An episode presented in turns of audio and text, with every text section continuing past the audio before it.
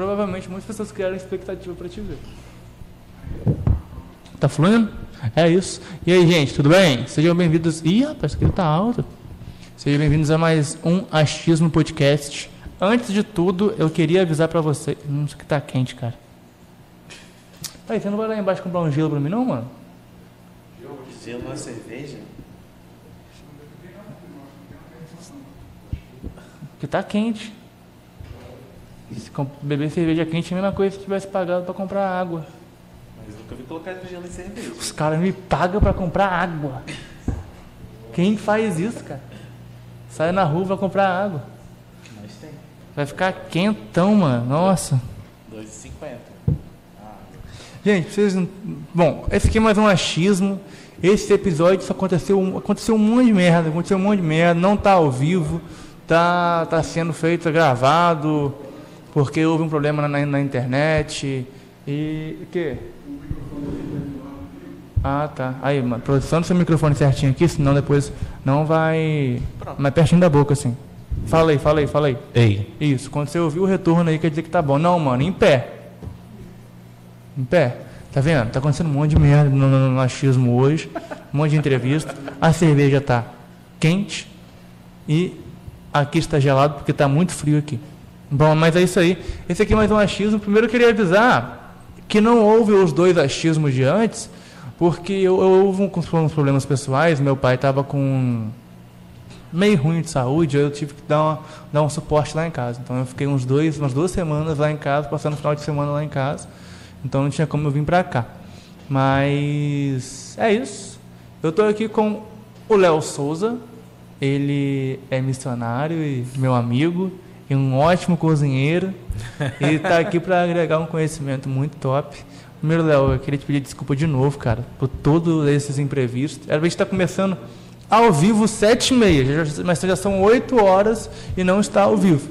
Então você que vai ver isso aí amanhã, você sabe. Mas e aí, como é que você tá? Tô bem.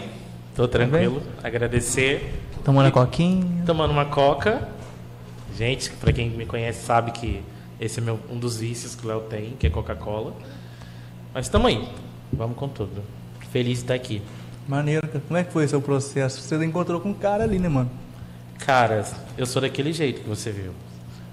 Eu te conheço há um tempinho. Eu sou um cara muito falante. Nossa, sua cara foi a melhor agora, Guilherme. eu sou um cara muito falante, comunicativo. Não, é porque a gente sente que o dinheiro foi jogado fora, né? É, não tem como nem se devolver agora. É o quê? É uma long neck é 5 reais, será? Me vê meu celular aí, que eu vou ver quanto é que eu gastei. a gente é rico, né? Ele é adulto, que gente. Agora vê ele é que- adulto. Ele tem um cartão de crédito Adulto. agora. Deixa eu ver. Mas aí, conta aí, mano, qual foi o processo? Você vir pra cá, se encontrou com um cara ali que eu vi. Eu até, passei, eu até passei por você meio. Meio que na, na pressa, assim, mano, vambora, bora, bora. É porque eu tava meio atrasado, porque houve um imprevisto. Eu tava descendo o morro lá de casa, sabe onde eu moro? Sei. Sabe mesmo? Já foi lá? Não, mas eu já sei. Ué? Subida do morro ali. É. Enfim, aí eu descendo aquele morro lá embaixo lá. Quando eu fui mandar mensagem pra você que eu, que eu ia. que eu tava saindo de casa agora, né? Pra te falar, pra você me esperar certinho na praça. Eu que ia, ia- ia demorar uns 10 minutinhos. Aí quando eu fui botar a mão no bolso, o celular tava em casa. Aí eu tive que subir o morro de novo, mais 5 minutos subindo, 5 minutos descendo, 5 minutos passando na casa dele, mais 10 minutos pra chegar aqui. E foi de boa, foi o tempo necessário para bater um papo. Conhecer a galera da cidade também. Então, Gui, meu processo de vir para Bom Jesus foi muito inusitado. Né? Eu conheci uma galera aqui de Bom Jesus em 2018. Gente, gostei desses bonequinhos. Ah, É, em 2000 É tudo dele. Eu tenho alguns lá, só que eu não trouxe. finalzinho de 2018. Eu conheci o Tiago Assunção, que hoje é o coordenador né, e fundador do Projeto Rede, é, em uma conferência lá em São Fidélis, onde eu era um dos palestrantes daquela conferência de workshop. E desde então. é, Qual era o nome O quê? da conferência? É uma conferência de jovens da primeira igreja batista. Não, o nome da, da conferência. Eu não vou lembrar o nome. É. Sou péssimo para nome. Que aí É. se alguém que, que vê isso aqui estiver lá, vai lembrar. Exatamente. E esse convite dessa conferência foi feito para mim lá no sertão, quando eu morava lá ainda.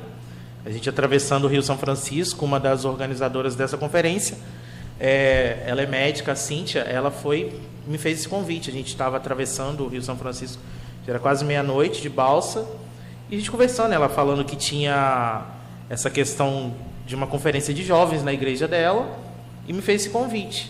E eu retornei para Vitória, se eu não me engano, em outubro de 2018. Início de novembro eu fui para essa conferência. E lá eu conheci o Thiago, né? Conheci o Lucas, toda, toda a galera. Uhum. E, 2000, e acabei a gente brincando muito porque o Thiago é um cara de 1,90m de altura. Ah, entendi. Eu, como estava como um dos, Aí. dos convidados, Vou jogar fora também. joga fora, foi dinheiro jogado fora. Faz o seguinte, você joga essa, o, o líquido, né? É, de boa. É, descarta depois. Então, a- reais acabei entrando primeiro nessa conferência, né? Eu lembro direitinho quando eu cheguei na conferência, o pessoal já estava na fila. A conferência iniciava às 19 horas, eu cheguei, eu acho que se eu não me engano, direto de viagem, era umas 17h30.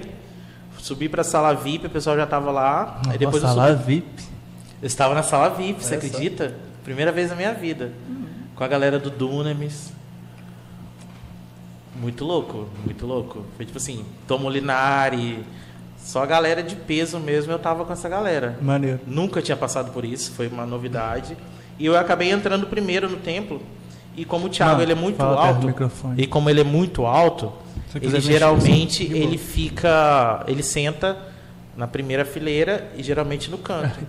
E quando ele todo mundo. chegou, eu já estava lá.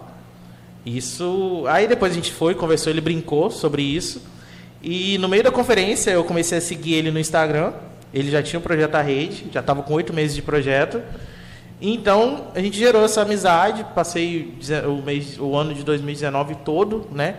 Acompanhando o projeto à rede, por onde a gente estava eh, postando algumas coisas, eh, conseguindo alguma doação também.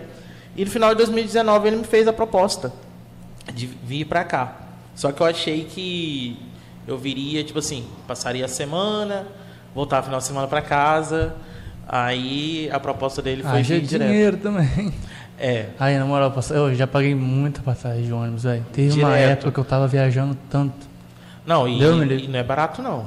Não é, cara. É caro demais. Daqui pra Guaçuí deve ser mesmo preço de passagem daqui pra Alegre, né? Uns 20 reais. Para Guaçuí, você paga 30 reais e de volta. Imagina isso durante a semana. 30 toda. reais, 30 reais. 30 reais. É 30 reais, é daqui até mulher. É? Gente, só? Até a última vez, sim. Que eu paguei foi. Eu fui. Eu fui. Agosto do ano passado. Aí eu paguei esse preço aí, 30 conto. Então Aí ele me fez a proposta de vir para cá. E eu me mudei dia 9 de março de 2020 para Bom Jesus. Aí desde então eu tô na base É. do projeto. Aí tu chegou, levei pandemia. Então, eu cheguei aqui no dia 9 de março, no dia 13 fechou tudo. Casa. Então não tive muita oportunidade de fazer muita coisa. Tipo assim, é externamente, né? Porque internamente a gente não parou. A gente está o ano todo na linha de frente aí, né? Como qualquer outras pessoas. E a gente não parou. Tem hora que o corpo cansa, igual a gente estava conversando aquela hora que semana que vem dá uma fugidinha, porque precisa descansar. Vamos, mano, vamos, fazer, vamos marcar alguma coisa. Vamos, o Thiago saiu de recesso hoje, volta só na terça, quarta-feira, e deu uma sumida. Porque a gente não para. Aí, gente- na moral, eu queria muito ter a vida do, do Tiagão às vezes. Pegar uma Kombi e sumir. Não, Deve ser mó legal. não, isso é top demais. Então a gente acaba cansando muito porque na, você conhece a base, a gente faz de tudo. Cozinha limpa. Ih, tossi aqui. Tô fudido. Senhor, proteja-nos. É que você não sabe, eu meio que tô sendo meio que vigiado. Tem gente me vigiando em relação a, a que o, o achismo, né? É questão de do Covid, né? Mas é. Imagina só, vocês vão fazer aquela live lá. De 5 horas, né? Imagina se todo mundo fizesse de máscara a live. É uma live, a live foi feita para estar evitando a, a multidão de gente, não é? Sim. O achismo também é a mesma coisa. Não, tipo assim, não faz meio sentido usar uma live, ó, usar uma máscara, sendo que a gente está fazendo a live pra evitar a parada. Entendeu? Mas sempre, Enfim, é vai, sempre vai ter alguém que, que critica. É, a gente é mais vigiado que caso do BBB. Isso é Bom nítido. Jesus, com certeza, cara. Com certeza. E quando eu vim morar aqui, não me falaram que era tão quente a cidade. É? Aqui é muito quente. Nossa, verdade, cara. Nossa, verdade. Aqui Na hora, faz muito calor. na hora do almoço, quando eu vou pra casa, é, quando eu ia, né, pra casa, eu tinha uma hora, de, uma hora e meia de almoço. Aí eu saía meio-dia, cara, deu me livre, velho. Eu chegava em casa todo suado, aí eu me secava tudo. Aí eu voltava pro serviço, eu chegava no serviço todo suado. Não, cara, é desse aqui, jeito. Aqui é muito quente, né, cara? Aqui é não sobrenatural. Venta, não faz nada. né? Aqui é fora do comum, é Não muito quente. Como que os moleques soltam pipa nesse negócio? Não É, não, eu fico, fico assim na laje e assim, gente, não consigo não, pelo amor de Deus. Aqui eu falo que é tão quente como no sertão. É muito quente. Bom Jesus, você acha? Mesma coisa? A mesma coisa, não há diferença alguma de questão da temperatura. É muito quente. Tem hora que eu falo que aqui é bem mais quente do que no sertão. Porque aqui não venta, não faz nada, não acontece. Que não venta. É incrível isso. E quando venta, vem um temporal. Pois é. Cara, que bagulho esquisito, né? É bom Jesus, né? Tem que Pois é. acontecer alguma coisa. Pois é. É, Nossa, e quando chove mesmo fica bem tenso. Não, tenso demais. É...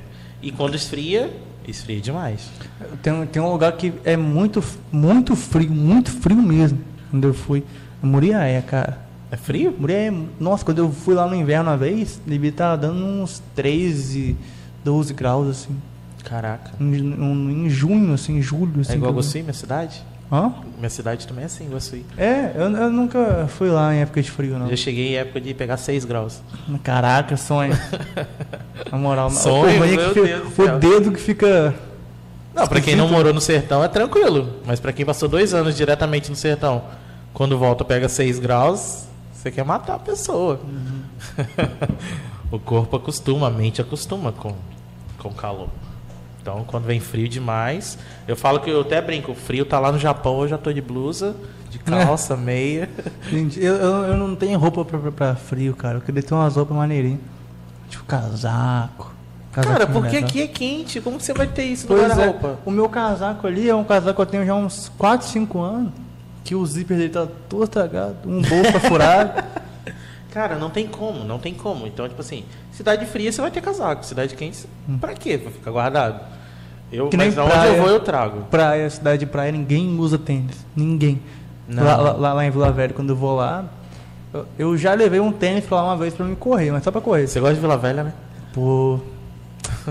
Verdade. Você sabe de- de- dessa minha paixão por lá. Gosta de Vila Velha, né? Eu gosto muito, cara. Cara, eu morei três anos em Vitória. É, se eu falar com você que eu fui umas cinco vezes na praia, foi muito. Não gosta de praia, não? Não, Você é louco? eu tenho Tá nervoso. doidão? nervoso de praia. A melhor coisa que tem, você tá na praia assim, aí tem uma ilhazinha pertinho, tipo um bagulho de 800 metros. Aí você ir nadando até lá. Pô, bom demais, cara. Não. Aí chega lá e você E vê nada, assim, eu não sei tá na- nadar. Não é possível. Não, a água pra mim. E se for fazer uma missão, tipo uma, uma caravana, a, a caravana, uma, uma caravana num, num barco e o barco Ah, mas eu encarei Rio São Francisco. naufragar. Mas eu encarei Rio São Francisco de barco. Mas, tipo assim, é entrar no barco e falar, Senhor, É, se for manda morrer- teus anjos aqui, pronto, acabou. Manda o, o, o peixe de. daquele maluco lá, o. O peixe engoliu De o cara. Jonas? Isso, como é que é o nome? Do, do- foi uma baleia, né? É, foi uma baleia. Eles falam que foi um peixe grande, que foi baleia. Um peixe grande. Ninguém sabe. Será que foi o. Você conhece o, o Megalodon? Será? Meu Deus. Pode ter sido a Carol com K também. É, pode ser. Eu gosto de devorar todo mundo. Pois é, cara, infelizmente. Mas aí, cara, é. Como é, que você tá se sentindo aqui Bom Jesus em relação a, tipo. Em relação à situação atual? Tipo assim, não. Tô falando você. Sei que tem. A, a- o Covid afetou muito o projeto da rede. Eu até falei isso com o Tiagão, que foi brabo. Mas em relação a você, o que, que você viu em relação. O que, que você tirou de experiência com o Covid? Cara, é, o Covid pra gente pegou todo mundo de surpresa. Não, a gente não estava preparado para isso. De início, é, não quer dizer que hoje eu não tenha medo. Continuo, igual sempre posto. A gente tem medo de ir para as ruas, sim, mas eu vejo uma necessidade da gente ir também para as ruas. E a minha maior preocupação hoje, dentro de Bom Jesus, é a necessidade do povo. Porque eu falo desses seis anos em tempo integral na missão que eu estou vivendo. É, você está acostumado no meio urbano a ter algumas facilidades. Você não está acostumado no meio urbano a ver pessoas passando fome. E a gente está encontrando muito isso dentro de Bom Jesus. Então, Você acha que aqui é um, é um meio urbano ou meio rural? Urbano. Bastante, né? Urbano, porque nós temos tem, tem banco, aqui tem, é. tem um cinema desativado, mas tem Farmácia. tem farmácia, lanchonetes, tem tudo. Verdade. Então é um meio urbano. Apesar de ser uma cidade pequena, né? Mas é. Eu fiquei de início, todo mundo assustado. Mas só que infelizmente a gente vê muito também a questão da, da política, né? Cada um puxando para um lado, e isso é muito perigoso. Você tem algum posicionamento político, mano? Não, porque eu não gosto de política. Ah, graças a Deus. Tudo que você fala de política comigo, eu saio correndo. Nossa, cara, é. Você um pode assunto- falar comigo sobre tudo, mas falou política, Léo corre. É um, é um assunto, tipo assim, não é descartável, né? Não, eu acho que, tipo assim, eu como, como cristão, eu sei que nós devemos estar em todas as áreas da sociedade. Não descarto isso. Mas é uma área que eu não me envolvo. Eu acho bacana quem consegue ter esse desenvolvimento, né? Essa questão, mas eu, Léo, não sirvo para isso. Como assim, você acha bacana quem tem um desenvolvimento dentro da política ou quem Dentro da política e sabe lidar com política, né? Acho bacana. Uhum. Mas só que eu não, eu não consigo misturar, é, lidar com as duas coisas. Ou me posiciono de um jeito ou política. Então, eu não consigo. Tem gente que consegue lidar com o meio cristão e com a política. Acho bacana isso. Mas eu, Léo, a minha mentalidade, eu não consigo. Porque tu acha que é, se contradiz muito? Tu ser cristão e, e ter um posicionamento Sim. político? Porque muitas das vezes as Maneiro. pessoas esquecem do, dos princípios cristãos. E acaba indo mais por o lado ficando humano. muito cego pelo partido. Sim, e aqui em Bom Jesus eu acabei tomando um susto com questão de política, porque é uma loucura. É um para um lado, outro para o outro. Falei, gente, o que, que é isso? Que doideira é essa? Não estou acostumado com isso. Então, por isso que eu não me envolvo com, com política. Não gosto dessa questão de política. E nosso o meio urbano aqui, o que a gente mais recebe no tanto no direct do Projeto A Rede, é, tanto no, no WhatsApp, é, são pedidos de ajuda de pessoas passando literalmente fome. Eu tô com fome nesse exato momento. Mas é uma fome Não momentânea. tô brincando, não tem nada a ver, pelo amor de Deus. Mas é uma fome momentânea, né? Daqui do seu dia de trabalho, que você consegue chegar em casa e ter alguma coisa para comer. A gente voltou agora com a jantinha comunitária no projeto e a gente não é, encontra famílias que tá dois, três dias sem comer, Caramba. literalmente sem nada dentro de casa. Eu já vi um post de vocês que a moça tinha acho que só água, farinha. Acho que era água, farinha de fubá, se não me engano. Não, foi pipoca, se eu não me engano Não, também. não, não. Era- Mas também teve com farinha. A gente farinha. pega vários assuntos, é, vários problemas. Teve também família, a gente pegou ah, ela dando. Tinha dois dias dando só pipoca, que era a única coisa barata, milho de pipoca para as crianças. A única coisa que ela tinha dentro de casa. E as crianças felizes, porque tipo assim, ah, daqui a pouco. Mas era pipoca. Então a gente encontra muita situação dentro de Bom Jesus. E acaba que as pessoas é, acham que. acabam confundindo que acha que a gente está fazendo política. Né? Mas não é, a gente faz aquilo que a sociedade em si, politicamente falando, não faz. Eu entendo por que as pessoas acham isso, porque infelizmente a, a política hoje ela está muito atrelada no cotidiano. né? Por Sim. exemplo, é, é o famoso uma mão lava a outra. Por exemplo, é, não que eu queira fazer isso, mas automaticamente a consequência é essa. Eu te chamando para cá. Seria uma forma de divulgar o, o seu trabalho, toda a sua história, mas de alguma forma também vai ser uma divulgação do achismo. Então, isso inconscientemente já é um ato político. Mas eu acho que é, as pessoas elas têm esse pré-julgamento por conta que o ato político acabou muito deturpado. Sim, hoje eu acho que as cidade. pessoas acabam não acreditando no ser humano por causa de política. Pois é. Eu acho que- que quem, quem se envolve em política, cara, já não. Porque não. Sei lá, às vezes tem, uns caras que entra, que resolve a parada, tipo, tem o pepino ali, os caras vão lá e resolvem o pepino. Só que de alguma forma os caras se perdem, não tem como. Sim, se você não tiver a mentalidade para para seguir naquilo que você fez uma campanha, cara, chegar no meio você se perde. Então por isso que eu não me envolvo com essa questão de política, né? Mas eu gosto de ver, né? Assistir jornal, é, saber sobre algumas leis, mas envolver, falar assim, ah, eu vou me posicionar nas minhas redes sociais sobre isso, não. Cara, eu já cheguei a fazer essa besteira aí. Cara, eu já fui muito. Eu já eu falo que eu já fui tive uma fase polêmica. Postava tudo. Eu acho que eu lembro disso. Eu postava de tudo.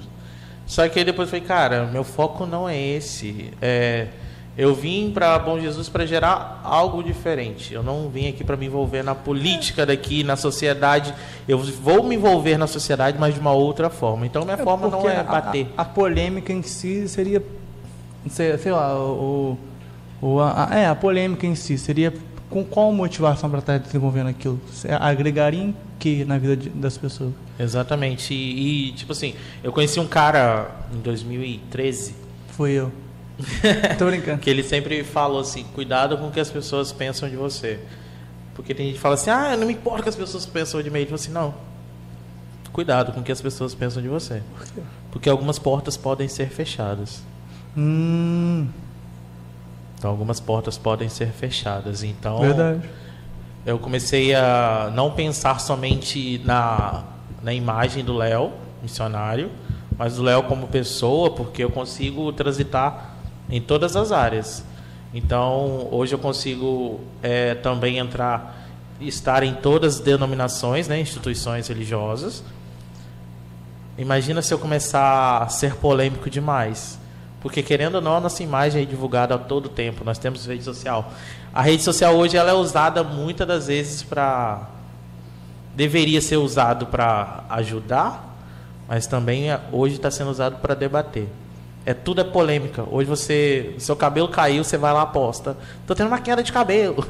tudo a gente posta. Meu cabelo tá caindo pra caramba. Tem que cuidar. Não, eu não sei o que é o hidrato direitinho, ele só tá meio meio preocupação. Meio, só tá meio meio meio feio assim, que eu só cheguei de serviço, troquei de roupa e vim pra cá. Preocupação. Nem... Ansiedade. Será? É. Calma. Eu, eu, ando meio preocupado em relação a serviço, meu.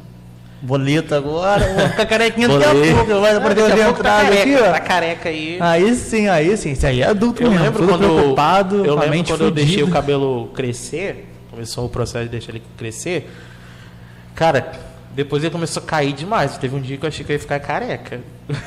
Visão, mano. Tipo assim, que você passava o, o condicionador, você... Saía na minha mão. Quanto assim, mais ou menos? Ixi, muito. Uns 20 fios? Muito mais. Sai assim. No meu sai bastante, cara. Do tipo assim, deu passar o, a água caindo na minha cabeça e começar eu sentir tem cabelo descendo. Que Sim. doideira, cara, tô morrendo. Aí eu já falo assim, Senhor, cuida do meu cabelo. Pois é, cara. Então cai demais o cabelo. Então é essa a questão. Tem que cuidar, mano. Tem que cuidar. Mas, cara, eu acho essa parada que você falou aí, to tomar cuidado do que as pessoas pensam de você, eu não sei se eu consigo concordar. Porque se você, por exemplo, isso de certa forma indiretamente vai estar tirando a sua liberdade de, de, de expressão e, e de, de vida. Sim. Por exemplo, vamos supor, ah, eu não quero beber isso aqui porque você vai pensar, nossa, Guilherme, ele é um louco por energético. Mas aí eu vou estar me privando para agradar outra pessoa, você acha? Muitas coisas que eu, eu pensava, me preocupava muito isso, muito, muito em 2020, do que as pessoas iam é, se se pensar de mim? Cara, é, eu vou falar por mim. Até que eu li o, o, livro do. O livro do. Acho que eu te falei, o livro do. A Sutil Arte. A Sutil Arte de legal. Essa é bravo. Mas enfim. Então, desde o momento, tipo assim. Essa questão da liberdade em si, você se preocupar. Hoje eu consigo lidar muito bem com essa questão. Hoje eu sou o que eu sou e pronto, acabou e sempre foi assim. Tá certo, mano. Não sou muito do, do cara do mimimi. Porque, cara, é uma eu vivo aquilo que eu vivo, pronto, acabou. Você mostra porque você quer. E todo o direito exatamente, é seu. Exatamente. Porque o Instagram é seu, o celular é seu. E quem, quem paga julgado, suas contas eu, é você. Outro dia eu fui julgado na minha rede social porque eu postei sobre uma questão de comida.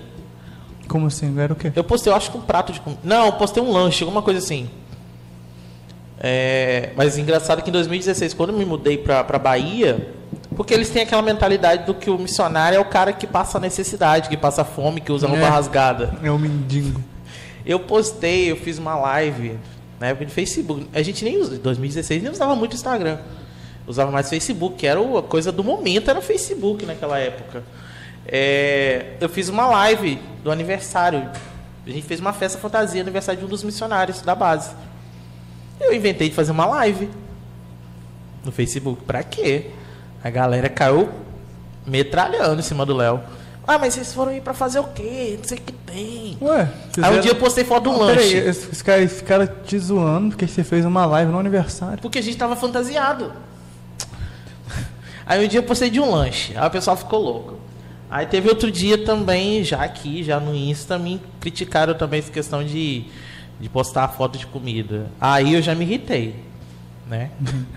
Falei, Ah, gente, ó, mano, pelo amor de Deus. cara. vai se preocupar com outra coisa, pelo amor de Deus. Eu não tô Não, aqui o, pra ca- isso. o cara deve ter muito tempo pra fazer nada.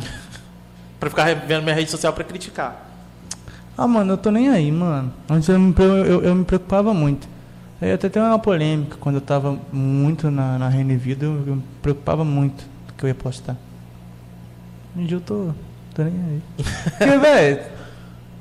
Pô, cara, eu. Vamos supor, eu gosto de. O que, que eu gosto? Eu gosto de desenhar. Se eu parar de postar que eu gosto de desenhar, eu vou estar me privando pra agradar outra pessoa, cara. Eu, não eu existe, postava muita foto no meu feed, no Insta. Eu tenho muito lá. Eu tinha umas 500 e poucas fotos. É mesmo. Ai, mano, o que você tirou, cara? Tinha Eu umas fui apagando lá. tudo. Mano, misericórdia, Guilherme. Coisa de 2014, 2015. Não tinha nem barba na época, eu usava barba. época de trabalho. É, eu falei, não, vamos apagando esses negócios. Mas hoje eu posto de tudo. Eu falo, tá lá na minha, na minha bio. Bem-vindo ao Instagram do feed mais aleatório que vocês vão ver. Ah, legal. Tem dia que você vai me ver foto no rapel, tem dia que você vai me ver foto na ação. É, no meu direct, no meu story, daqui a pouco você vai ver um sertanejo. Eu sou esse cara. Eu sou isso. Porque eu entendi que nada disso é, vai desconstruir os meus princípios que eu tenho. Verdade. Então, os princípios que E eu porque tenho. também, geralmente, não o princípio muda, mas a, a- outros princípios vão se agregando. Sim, é, antigamente, logo na minha conversão, eu lembro em 2013 que, cara, eu acho que eu fiquei um ano e meio sem me envolver, tipo assim, com as pessoas de fora. Somente andava com o pessoal ali da, é da igreja. Eu sempre fui muito de conversar. Uhum. Muito, muito comunicativo. Isso, isso é meu, é, é do Ah, Léo. caramba, agora que eu lembrei, eu não tinha que ter falado o nome da igreja, senão vai dar ruim. Relaxa. De boa. Que nem falar o nome de, de pessoa, por exemplo, você está citando alguma coisa aqui e fala o nome de uma, de uma pessoa. Aí você fala que assim, a tal pessoa me fez mal. Pode dar problema depois, mas eu duvido que ninguém... Bem-vindo às críticas. Eu, acho que ninguém vai ver isso aqui não. Ninguém- Por- Porque ninguém bota fé no que eu, no que eu faço aqui. Tá aí o mal da sociedade.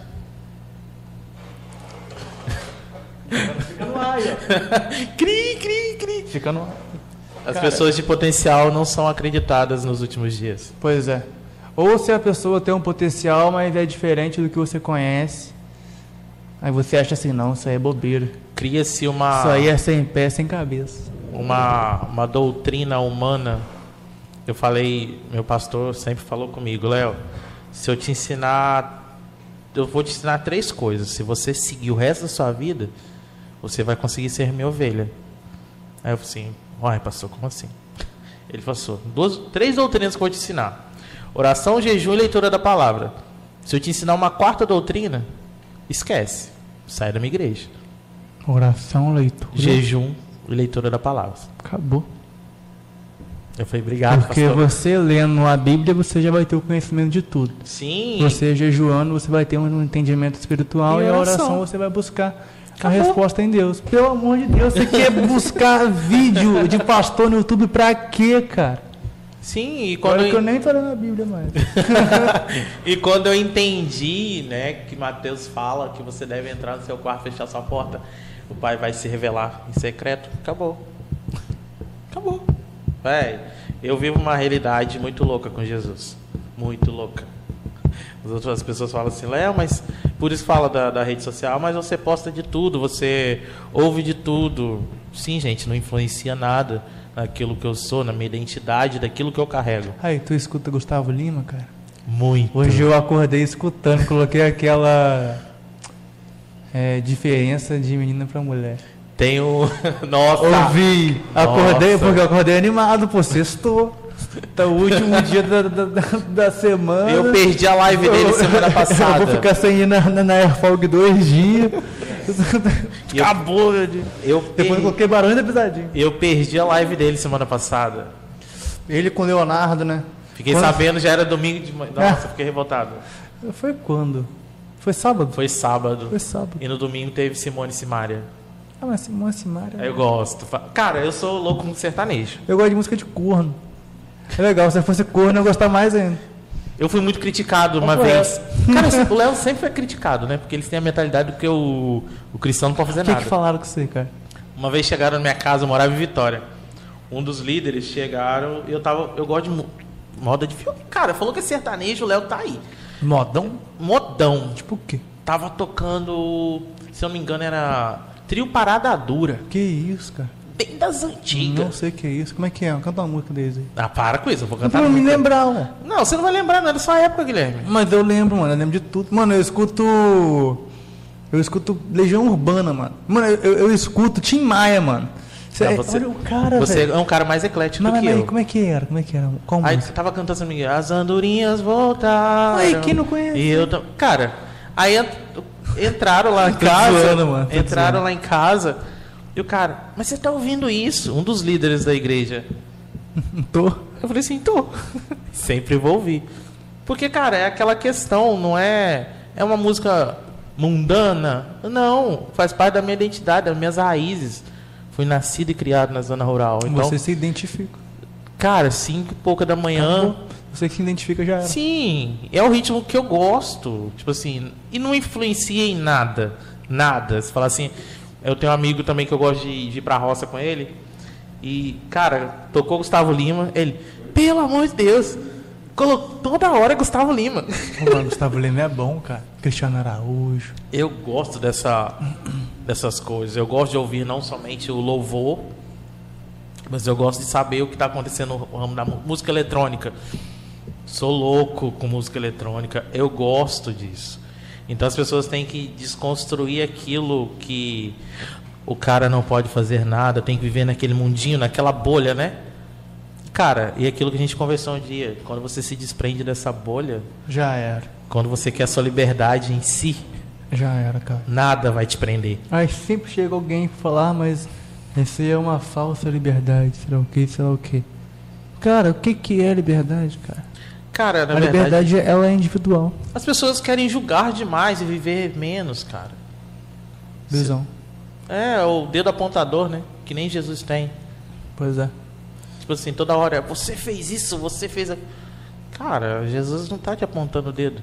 Porque se todos os seus, pass... é, se todos os seus pecados ele jogou no mar do esquecimento, pra quê que eu vou ficar apontando o dedo É, pra você? mas, mas não quer dizer que você tem que ficar errando toda hora. A gente deve errar por acidente. Não pode ser uma coisa Pensar. momentânea na sua vida. Você Que pode é errar o- por acidente. Que é o que todo mundo faz. Mas errou, uma coisa que eu sempre falo. Errou, cara. Levanta, sacode a poeira, vamos seguir em frente. Chegou na frente, caiu de novo. Levanta de novo. Não tem essa questão de falar assim. Porque tem gente que fica ali se lamentando. Ai, mas eu pequei nisso. Eu tô fazendo isso. Tô fa... Ô! Bora. Bora, bora, bora. Bora, levanta, sacode poeira, vambora. Segue aí. Você pode cair lá na frente. Levanta de novo, gente. Eu sou assim, cara. Eu, por exemplo, eu, na fé, né? Eu continuo tendo fé. Só que eu tô desanimado. Desanimado porque eu falo, não tô orando. É o que que é- Esse é um dialeto de crente, né? Que tá desanimado. Enfim, eu não tô orando, não tô seguindo. É. Como é que é o nome? Como é que é o nome? Como é que é o nome? Saiu da minha cabeça. Não tô seguindo a. Uma doutrina, uma instituição. Isso, não estou seguindo mais essa filosofia. Entendeu? Mas o que acontece é o seguinte. Perdi minha linha de raciocínio. Perdi, cara. Guilherme Rosa, gente. Relaxa. Fui, fui buscar. Fui, fui, não, eu fui buscar. Ele foi buscar um fundamento e esqueceu o É, eu fundamento fui, algum fui, fui buscar só a palavra. Deixa eu ver, deixa eu ver, deixa eu ver. Ah, mano, Esqueci mesmo, cara. Que merda. Eu, eu, ia, constru, eu ia construir um raciocínio maneiro. Só que eu esqueci, cara. Guilherme, relaxa. Tô desanimado agora. Mas como é que é? Caraca, velho. Mano, porque se eu tentar lembrar aqui vai ficar tudo parado. ali. Mas a Ah. sua fé não pode ser abalada daquilo que você já construiu. Então, não- Ah, tá, lembrei. Lembrei, lembrei. Que eu tô meio desanimado, não tô seguindo a filosofia. Isso, isso não quer dizer que, que eu não queira voltar, que eu não tenho força. Na verdade eu tenho, só que é falta de vergonha na cara. Entendeu? E você, e você reconhecer que é falta de vergonha na cara já tá top. já é um princípio, né?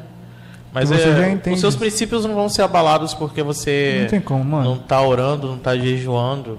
Não é isso. Seus princípios são desde aquilo que você é em Deus. Pronto, acabou. É, ah, vai falar assim: ah, Léo, mas eu não devo orar, não devo jejuar? Claro, você tem o dever de fazer isso. Mas é, a sua fé não pode ser abalada porque por aquilo que as pessoas vão apontar que você não está fazendo. Cara, quando você se reconhece quem você é em Deus, quem, por que, que Jesus morreu naquela cruz, cara, acabou. Acabou essa questão do, do peso, o peso da religião. É, o que, o, o que me desanimou total foi isso aí, cara. São as vãs filosofias humanas que não dá certo viver. Então é. Todo o conceito, mano, de religião pra mim é supérfluo demais, cara. Eu até desanimo de falar. Só falando eu já fico desanimado. que as pessoas são é, querem falar de uma profundidade de coisas rasas, vivendo uma coisas rasas, cara. Não adianta. Então não adianta eu falar ser querer que as pessoas sejam profundas em Deus, tendo o dedo do julgador, o dedo apontador. O que, que adianta? Não adianta Aí, nada. eu- é, é, sabe por que, que as pessoas apontam? Porque elas acham que, tipo, que essa vida que elas vivem, que seria, no caso, a instituição, a bolha dessa instituição, no caso, uma igreja, vamos dar um exemplo. Não estou falando qual, mas só um exemplo. Essa bolha vai achar que tal forma de se viver é certa e que eles são privilegiados.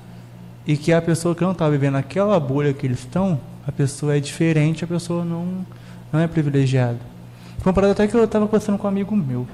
Eu, eu, eu, eu, eu- tipo assim, eu, eu faço uns, um- um- alguns questionamentos só para só pra ficar no ar mesmo. Eu, eu nunca entro a fundo no questionamento, só se eu quiser debater com o cara. Sim. Por exemplo, um amigo meu estava me perguntando, né? é, falando que nós somos especiais em Jesus. Eu falei, mas a pessoa só é especial só se ela for cristã? Aí o cara falou que sim. Eu falei, ah, ah, tá. Isso aí, cara, macaco velho de Bíblia, mano. E eu pensando assim, mano, não tem como, mano. Não tem como, todos nós, nós- todos nós não somos iguais perante a Deus. Não é porque que a gente aceitou a Jesus que a gente é mais especial, não, a gente continua igual. Apenas a a aceitação de Cristo é apenas a chave para abrir a porta para você entender outra parada. Entendeu? Não quer dizer que você é melhor que ninguém, cara. Nunca vai ser, nós nunca seremos um plano B né, de Deus. Nós somos um plano A e pronto, acabou. Não há um meio termo. É, Eu nem sei se tem fundamento bíblico por isso que eu falei isso. Deve ter, né? Pode ser doutrina. Só isso. Porque eu falo que existe um grande perigo em você ler a Bíblia. É muito perigoso você ler a Bíblia, porque quando você começa a ler Bíblia, entender Bíblia, é, não é qualquer tipo de palavra que te alimenta. Verdade. Não é qualquer tipo de é, doutrina que vai te segurar. Porque a única doutrina que eu aprendi e que eu devo seguir é cuidar dos órfãos das viúvas. Ir para as ruas, curar os enfermos e isso pronto, de acabou. que você leu foi o que você absorveu e que você segue. Sim, é isso. Eu acho que você não está errado, não, cara. Não acho. E sobre Você, essa... que tem quem, quem segue a Bíblia tudo, tudo, tudo, tudo. É coisa impossível, cara. É, porque existe aquele pré-julgamento de tipo assim, ah, eu sou a famosa frase, eu sou crente, eu sou certo. Não. Eu conheço pessoas da católica, carismáticos que seguem literalmente a Bíblia, que caraca, eu fico assim, meu Deus. Eles Sim. vivem algo muito louco, muito louco em Deus. E por que que só porque eu sou especial em Jesus, só porque eu tô não existe isso, gente. Não Tô existe. ligado. A gente tem que ser desprendido de achar que a, essa questão da religião é uma coisa que eu sou perfeito. Você nunca vai ser perfeito. A gente busca a perfeição. A gente vai errar, errar, errar, errar até Jesus voltar. Que você fala seria a perfeição cristã. Sim. Porque, cara, quando você entende os seus princípios, Guilherme, por exemplo, é, tudo que seu pai e sua mãe te ensinou, se você levar para o resto da sua vida, você pode ter certeza que você nunca vai errar. Exato. E da mesma forma é com Jesus. Se você levar para o resto da sua vida aquilo que Jesus te ensinou, você e, não vai errar. E, e toda a filosofia de Jesus é muito boa, cara. Sim. É ótimo, mano. A parada é se você colocar em prática, você é diferenciado. Jesus é a teologia perfeita, é o plano perfeito, é o fundamento. É, foi, Jesus é, era, é um cara legal. Só que foi um cara legal que foi crucificado. Para Sim. outros ele não era tão legal assim. É porque é aquela questão, eles esquecem de pregar o Jesus ressurreto no terceiro dia. Eles pregam Jesus até a sexta-feira, que está na cruz. Mas, ei, ele está vivão, cara. Isso aí gera um temor, né, cara? Sim. Oh, o cara tá vivo. É, por que, que eu fui lembrar isso? O Espírito Santo incomodando eu. E... Jesus tá vivão aí, mano. Tá vivão. A gente fala, cara, tá prestes a voltar. Tá, mano. Tá muito próximo. Tá, cara, você viu a parada aí do. Do Neuralink? Você viu, Matheus? Colocaram um chip no macaco, o macaco jogando videogame com a mente. Viu não? O Elon Musk que fez, mano. Depois te mando. Jesus, volta logo. Eu, eu, olhei isso aqui, eu tava no banheiro assim, olhei assim. É, Jesus está voltando mesmo. Jesus está aí, está à porta, né? E até que ele volte, tem muita gente que precisa ouvir falar de quem é Jesus. Você, Você não acha que agora eu pensando assim, porque veio o gatilho que vão vir muitos falsos mestres, né? Nossa, tomei isso aqui. Tá voltando da hora. É, como é que é?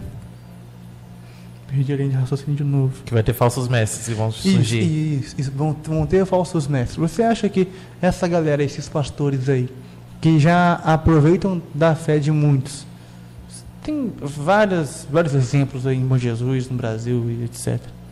Você acha que eles já. Lógico que eles são os falsos pastores, mas você não acha errado isso? Você acha que eles vão ser julgados depois? Cara, eles serão julgados por qual, como isso, qualquer um outro. Isso é meio que covardia, né, cara? Porque assim, há pessoa... uma consequência, né? É, Talvez o que muda não vai ser o julgamento, mas a consequência do que porque eles vão ser julgados. Somente é. isso. Porque é uma pessoa que está buscando aquilo ali, vamos, é, um, é um coitado, assim, por aspas, é porque o cara está buscando um direcionamento. E aí o pastor acaba muitas vezes tendo esse poder de, pô, tô falando a Bíblia aqui, a galera é crente, né? Então tem que falar da Bíblia, né? Acaba tendo esse poder, acaba colocando doutrinas criadas na cabeça dele para manipular a galera. Sim, por isso baixo, quando, porque... porque quando as pessoas conhecem a liberdade não querem ficar na religião. É Entendi. Por isso, quando as pessoas é, conhecem a verdadeira liberdade que Jesus deu, ah, não tá. fica preso na religião. Não Verdade. fica. Então, é, essas pessoas serão julgadas? Com toda certeza. Nós seremos julgados? Com toda certeza. O que pode mudar é a consequência. É igual pecado. Não existe pecado A, existe pecado B. Existe uma consequência para cada um de nós. Isso é o que eu sei. Então, é por isso que eu falo que, que eu vai colher. Sim. É aquilo de. Hoje eu quero plantar muita coisa. Às vezes a gente colhe algo que a gente plantou lá atrás. E não é coisa é. boa, não, tá? Aí fala assim, ai, que fase que eu estou vivendo a minha vida. E às vezes é mó legal, porque quando você nem vê, você colhe uma parada, por exemplo, ah, pô, colhei aqui o Bardock. Mas tipo assim, depois você pensa, cara, o que, que eu fiz para merecer isso aqui? Aí você volta no passado, pô, eu tive um dinheiro, então eu comprei, ah, por isso que eu colhi isso aqui, porque eu juntei um dinheiro antes. Mesma coisa algumas ações, né? Sim. Eu sinto isso muito né, hoje, ultimamente, na, na, na, na minha, minha vida.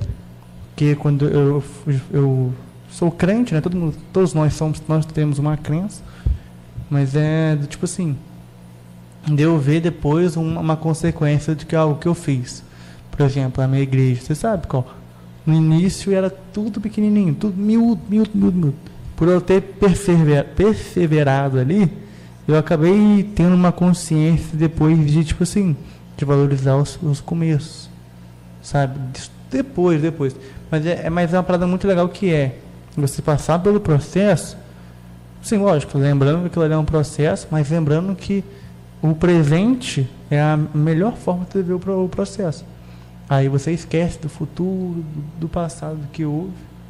Você focando no presente, você pensa assim: Espera aí que eu tô, tô buscando outro raciocínio. Essa culpa aí é aquela bebida quente que tomou. Ah, que, nossa, mano, aquela estelinha, né, velho? Pecado. Comprou ela quente? 5,50. Eu, eu, eu, vi aqui na, na fatura. 5,50. Acabou. 17, depois deu, deu 17,90, acho tudo, tudo, tudo.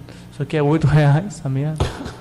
Vai? Aquilo ali devia ser uns 7 contos. Mas enfim. Acho que a, a, minha visão é essa, tá ligado?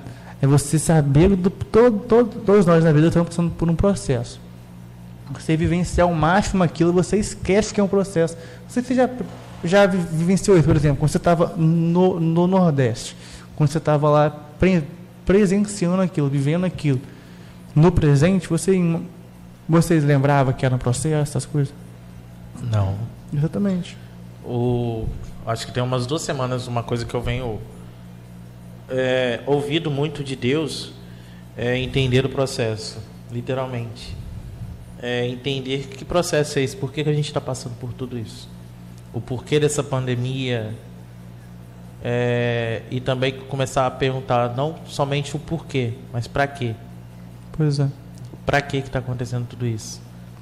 Então eu creio que essa pandemia veio para juntar muita coisa, mas também veio para desmoronar muita coisa que estava sendo construída. Eu acho que Deus não queria. É igual na questão de Babel, né? Deus precisou fazer algo oh, vamos movimentar aí. Eu acho que as pessoas estavam esquecendo de algo, principalmente do propósito. O único propósito a gente sabe que vai se cumprir é que Jesus vai voltar. Só isso. É exatamente. E as pessoas estavam pregando uma outra coisa.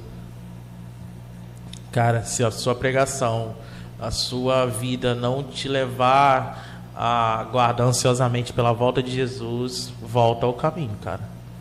Volta que ainda dá tempo. Volta. Bati aí, Guilherme. Volta ao caminho, cara. Então, uhum. a gente tem que viver esperando que Jesus vai voltar. Porque se eu venho, igual estou um ano em Bom Jesus, às vezes as pessoas falam assim: ah, mas vocês trabalham muito com social. Sim, a gente trabalha com social, é importante, né? O meio cristão trabalhar com o social. Mas em cada cesta básica que a gente entrega, a gente recebe um sorriso. E eu estou levando Jesus. O Jesus que abraça. O Jesus que cuida. Então eu oro pedindo muito a Deus. É, de, de terça-feira a gente voltou com a jantinha né, comunitária. E eu cozinho sozinho para 200, 200 pessoas lá. É, eu gosto, cara.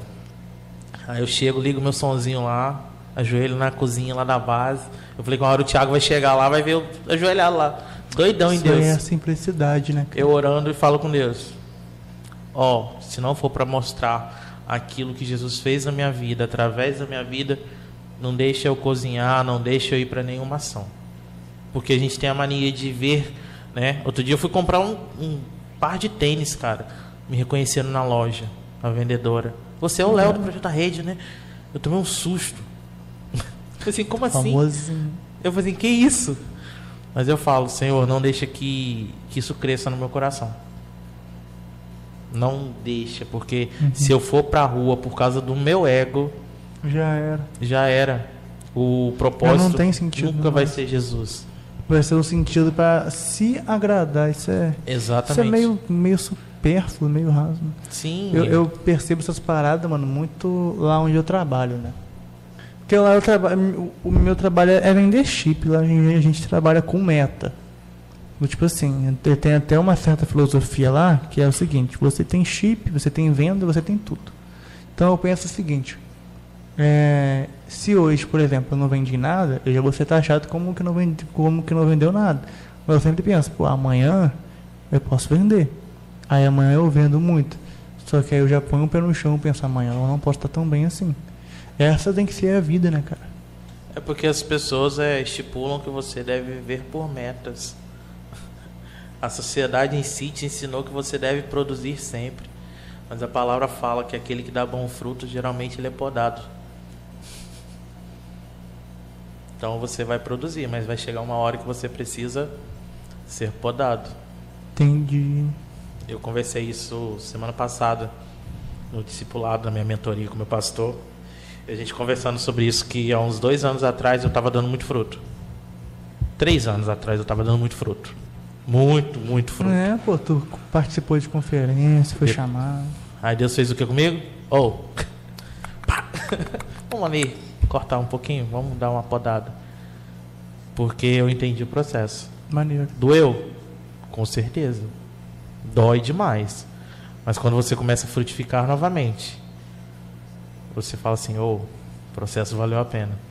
Então a, a sociedade em si, o mundo em si, eles querem que você produza, produza, produza, produza demais. Mas nem sempre você vai viver por metas. Você vai viver por propósito. É, é gostoso produzir, mas é mais gostoso não fazer nada. É mais gostoso você entender para aquilo que você foi chamado.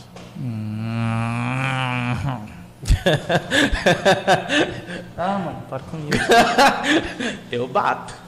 Mas é, é, a- a- seria a questão de propósito? Cara, propósito e chamado vão andar alinhados. Você Porque nem... o, o- o- a filosofia cristã, o propósito seria, pô, adorar a Deus e fazer os costumes ah, que estão ali na Bíblia, né?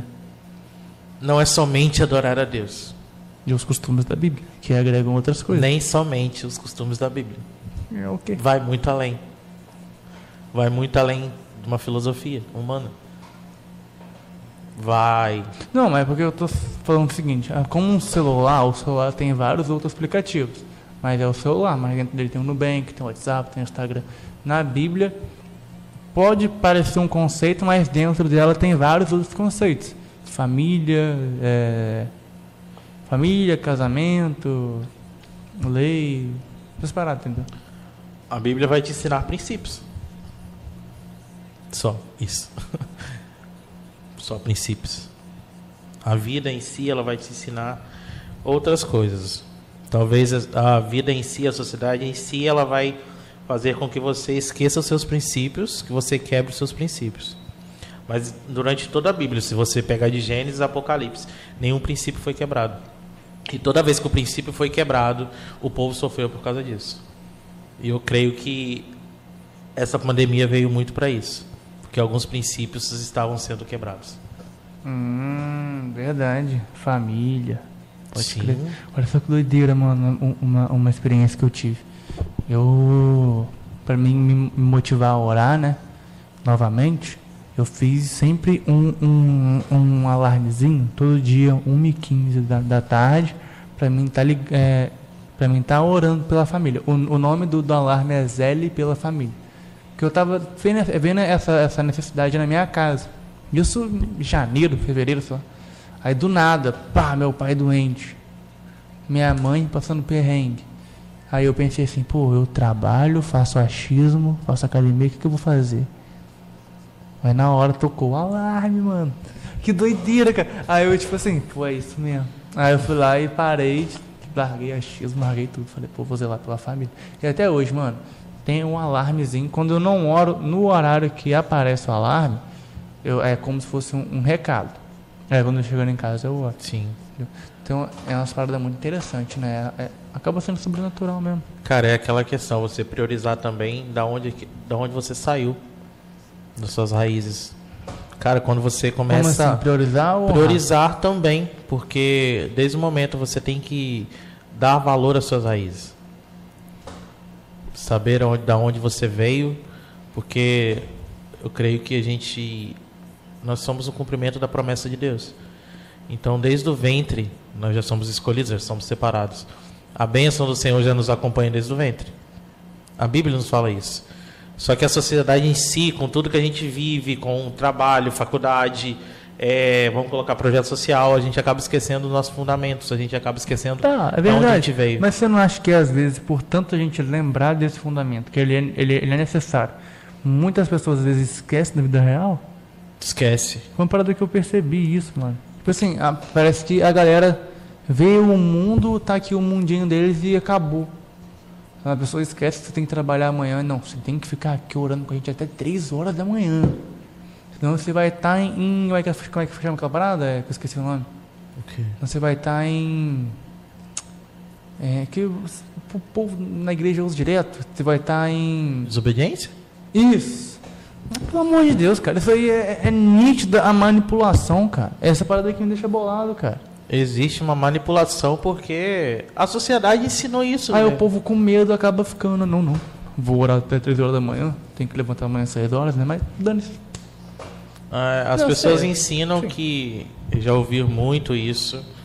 Como eu vivo no meio cristão, então eu vivo, consigo andar em várias denominações diferentes, com várias doutrinas diferentes. Então eu vou desde o tradicional até o cara mega pentecostal. Eu vou do cara que trabalha com célula, do cara que só tem culto no, no- na quarta ou no domingo. Eu ando em várias, dessas várias áreas, né, do meio cristão. E todos eles, quando eu vejo que se quebra um princípio, Deus faz um reboliço. Eu era muito, nunca fui muito de me abrir, Guilherme, pra você ter ideia. Tipo assim, para todo mundo. Até hoje, sou um cara muito fechado. Aham. Eu gosto de ficar na minha casa. Eu gosto da minha solitude, de ouvir É meu bom. sonzinho. Eu gosto. Mas uma coisa que eu entendi que eu preciso valorizar também as minhas raízes. Quando eu vou para Guaçuí, gente, para casa dos meus pais, eu quero vivenciar aquele momento. Porque eu sei que daqui a um tempo eu não vou estar aqui mais. Eu sofria muito quando eu estava na Bahia, porque um dia minha mãe me ligou, foi no dia das mães, chorando que ela queria para tal lugar, o meu irmão mais velho não levou, ela ligou chorando. Eu lembro que aquele dia eu perdi a cabeça, liguei pro meu irmão, falei um monte de merda com ele, porque a gente também é ser humano. Aí eu conversei muito com Deus, falei assim, o dia que eu voltar, eu vou valorizar minha família. Eu vou valorizar.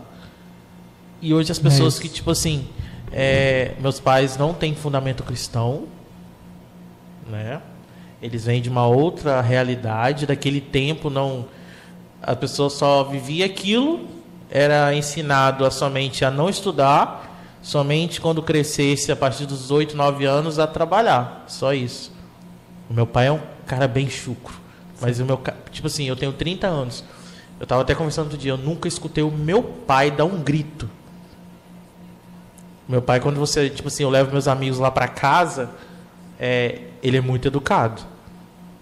Mas é o cara que só observa. Ele não vai se envolver na conversa, ele vai lá, cumprimenta o pessoal e ó, some. Já minha mãe não. Já minha mãe já vai, fala, conversa com todo mundo. Já meu pai não. Meu, pai é um cara mais tranquilo na dele. E eu entendi isso. E eu valorizo esse tempo com, com eles. Eu preciso valorizar. É, igual para ano que vem. Tô para ir embora novamente. Ano que vem? Ano que vem. Né? Tu vai pra Curitiba? Curitiba. Bah, né? Novo desafio. Pior que lá, lá- lá- lá em Curitiba eles não, eles não têm sotaquezão, não, né? Cara, é um não. meio não sotaque tanto sulista, sotaque. mas meio paulista. Porque é uma mistura, né, de povos. Então a galera do sul é, uma, é um pessoal mais fechado. Você acha, mano? Sim, Eu, eu, porque lá, lá onde, eu, onde eu trabalho com chip, eu vendo chip pra todo lugar do, Uhum. Brasil. Eu gosto muito de estar de, de, tá, tá ligando pra galera do sul, porque eles são mais acolhedores. Até mais que o povo do Nordeste. Adoro, o povo Nordeste fica bolado à toa. fica. Eles Deus me xingar. Teve um cara que eu, que eu, que eu- que eu já, já liguei uma vez, o cara só me xingou a ligação toda. Falando assim, eu não tô pagando, eu não, eu não tô devendo nada, e eu nem falei isso. Só falei, cara, você tem que estar fazendo aqui a renovação de contrato. Aí o cara, não, não tô devendo ninguém, nem nada, nem nada, sei lá o quê. Ai, pra cá do caralho, sei lá o quê, sei lá o quê. Mas é porque eles foram ensinados a serem chucros, a serem brutos, desse jeito. Mas também a sociedade pediu Sim. eles fazerem isso. É, quando eu fui. Não só a sociedade, mas a vida deles também. Sim, mas é, eles acham igual a minha história com Curitiba iniciou em 2015. Eu fui pra Curitiba em 2015 ministrar um, É os guri.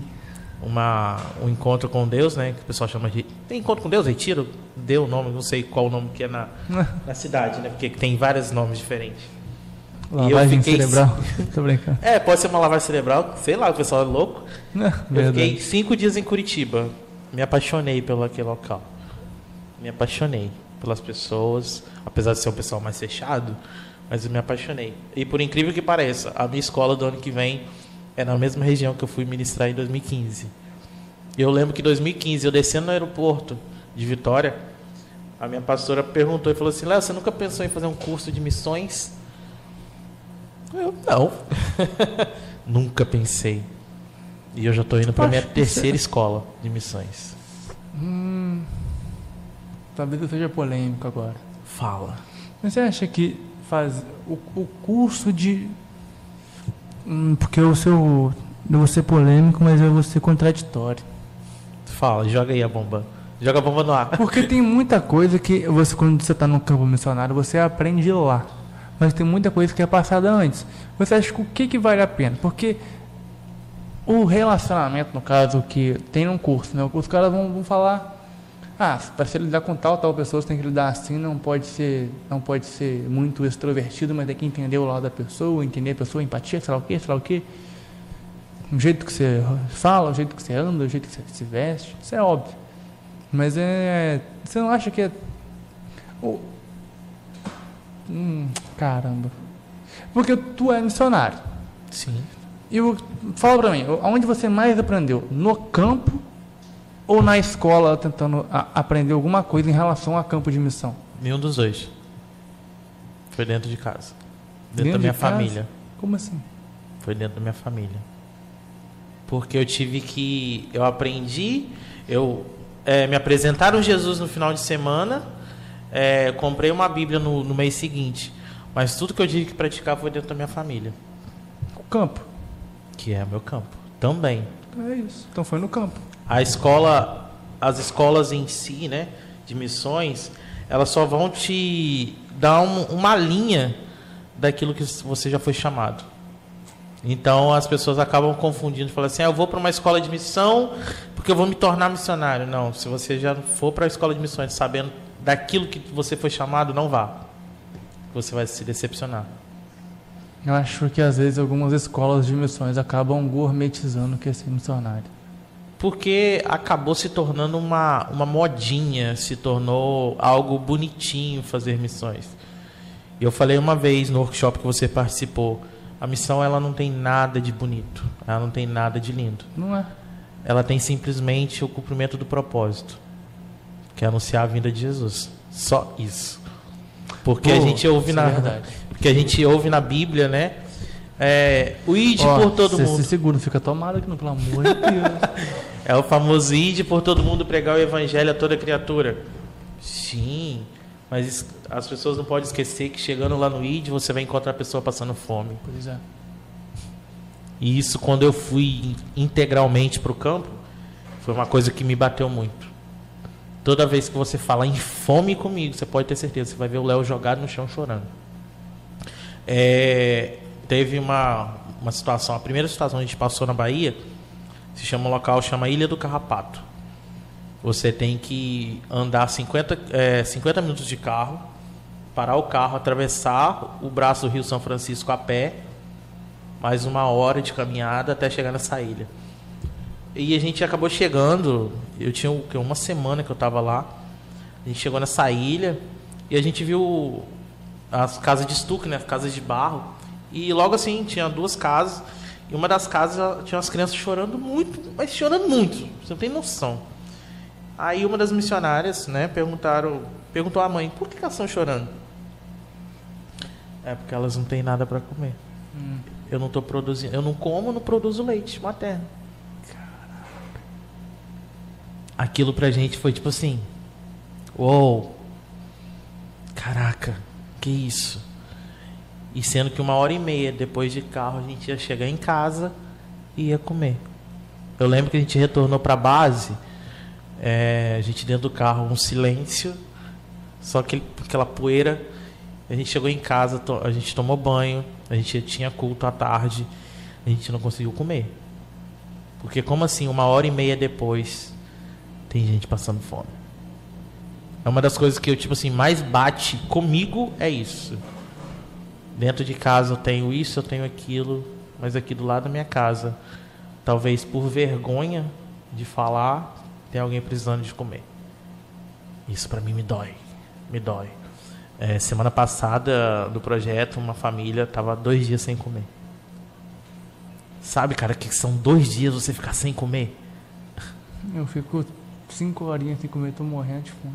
Sabe por que, que eu não entendo? Eu fico, tipo assim, fico triste. Porque eu não fui acostumado assim. Apesar de ter vindo de uma família simples, é, da zona rural, eu nunca passei fome, eu nunca passei necessidade de nada. Eu nunca vi meu pai tirando o prato de comida dele para me dar. Não, a gente sempre teve de tudo. Aí quando eu vim para o meio urbano e vi isso, porque a gente tem a mania de achar que só acontece isso no sertão, no Nordeste, são pessoas pobres. Não, gente. Existem a pobreza existe em todo local. Não somente a física, mas a espiritual. Então, o nosso papel hoje em si é saber lidar, né, com o nosso nosso coração, né? Porque o coração do homem, ele acaba sendo muito enganoso, a palavra diz isso. E quando eu pratiquei esse ir por todo mundo e pregar o evangelho a toda criatura, até, até mesmo aquele que passa fome, isso me comove. E se eu vejo meu irmão, né, passando uma, uma necessidade, não falo só questão da, da fome, mas em outras áreas, né, não somente fome, tem pessoas que têm uma como que eu posso dizer, uma falta de algo na vida. E eu não paro para ouvir, eu não estou pronto para ir para o campo. No campo, é, você muitas das vezes você vai para oferecer algo, mas você vai aprender muito. Você vai ser ensinado novamente a como ser um cristão. Aí, na moral, todo mundo que pensa em missionário tem que ouvir isso aí que você falou, cara. De verdade. Cara, você tem que entender que não é você, cara, não é a sua vontade, não é o seu querer. Cara, eu por mim, eu, a minha carne, eu estaria na minha casa hoje, minha casa, deitado, lá vendo minha Netflix. Estaria no meu estado, minha casa. Certo, seu conforto, para dar conforto a outra pessoa. Exatamente. Ah, mas você no campo você não vai se cuidar? Sim, a gente tem que se cuidar no campo. É, tirar essa mentalidade que o missionário não pode fazer. Cara, a gente pode. Sabe por quê? Porque a gente está levando o nome daquele que morreu numa cruz. Cara, parada que você falou, mano.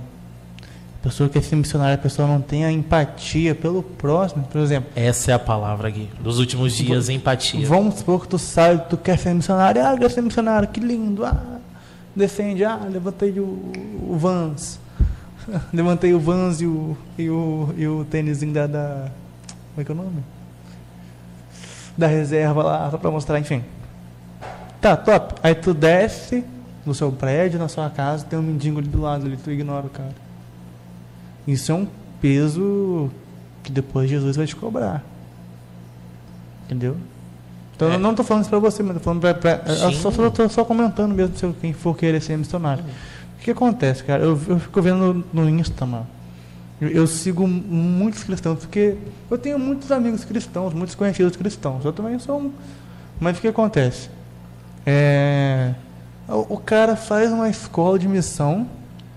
O cara foi lá, fez a escola. E acha que é aquilo ali ver que, tipo, ah, vou postar uma foto no Insta aqui porque vai ficar legal eu, levantando a mão no estádio do Morumbi, no, no Allianz Parque, no Descende. Mas aí depois o cara vê que não é bem assim, que é tudo emoção, tá ligado? Até o cara ter uma realidade dessa. Entendeu? Tem uma amiga nossa que ela foi até fazer missão em algum lugar aí. Pra onde que ela foi a, a menina aí? Amazonas. Isso, pra Amazonas. Cara, com certeza ela viu a realidade lá, impactou ela. Pum, se fosse qualquer um, ia ver aquilo ali e falar, pô, vou voltar mais não, mano. Missão, você tá doido? Ir lá pros ribeirinhos lá, me molhar tudo, para salvar um porco lá, porque o cara que tem que salvar o porco, se não salvar o porco, o cara não janta. Imagina só que perrengue, mano. É porque. Isso, é, ninguém tá disposto a pagar isso, tá ligado? Eu, eu falo por mim. Sim. Imagina só, sair do meu conforto, tô vendo meu Netflix para agradar outra pessoa. Então, cara, é você pensar direitinho, mano. Pensar em tudo, em tudo, em tudo. É ver se realmente se perguntar, tá ligado? Tipo, eu quero ser missionário mesmo. Aí você buscar assim, qual foi o fundamento que me gerou essa vontade de ser missionário? Aí, de repente, dependendo da sua resposta. Sim, é, é uma coisa eu aprendi no campo, ou a, não somente no campo, na, na sociedade em si, você começar a andar com pessoas que vão gerar o mesmo algo que você. Pessoas que têm a mesma mentalidade que você. Uhum. A escola em si, eu já estou indo ano que vem para minha terceira escola de missões. Nossa, quase eu metei aqui, cara. Já estou indo para a terceira, tipo assim, mas sabendo daquilo que eu fui chamado. Então eu vejo que o chamado e o propósito eles vão andar junto, o chamado e a escola eles vão andar junto. É, hoje a faculdade e o chamado vai andar junto, tudo vai andar junto. É, o meu pastor sempre conversa muito comigo que nós andamos por parcerias.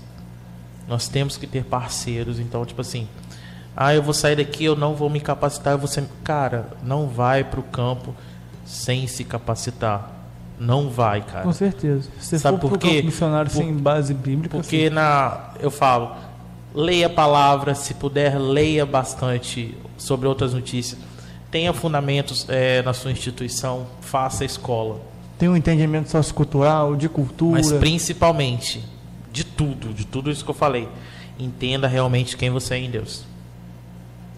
Entenda quem você é em Deus.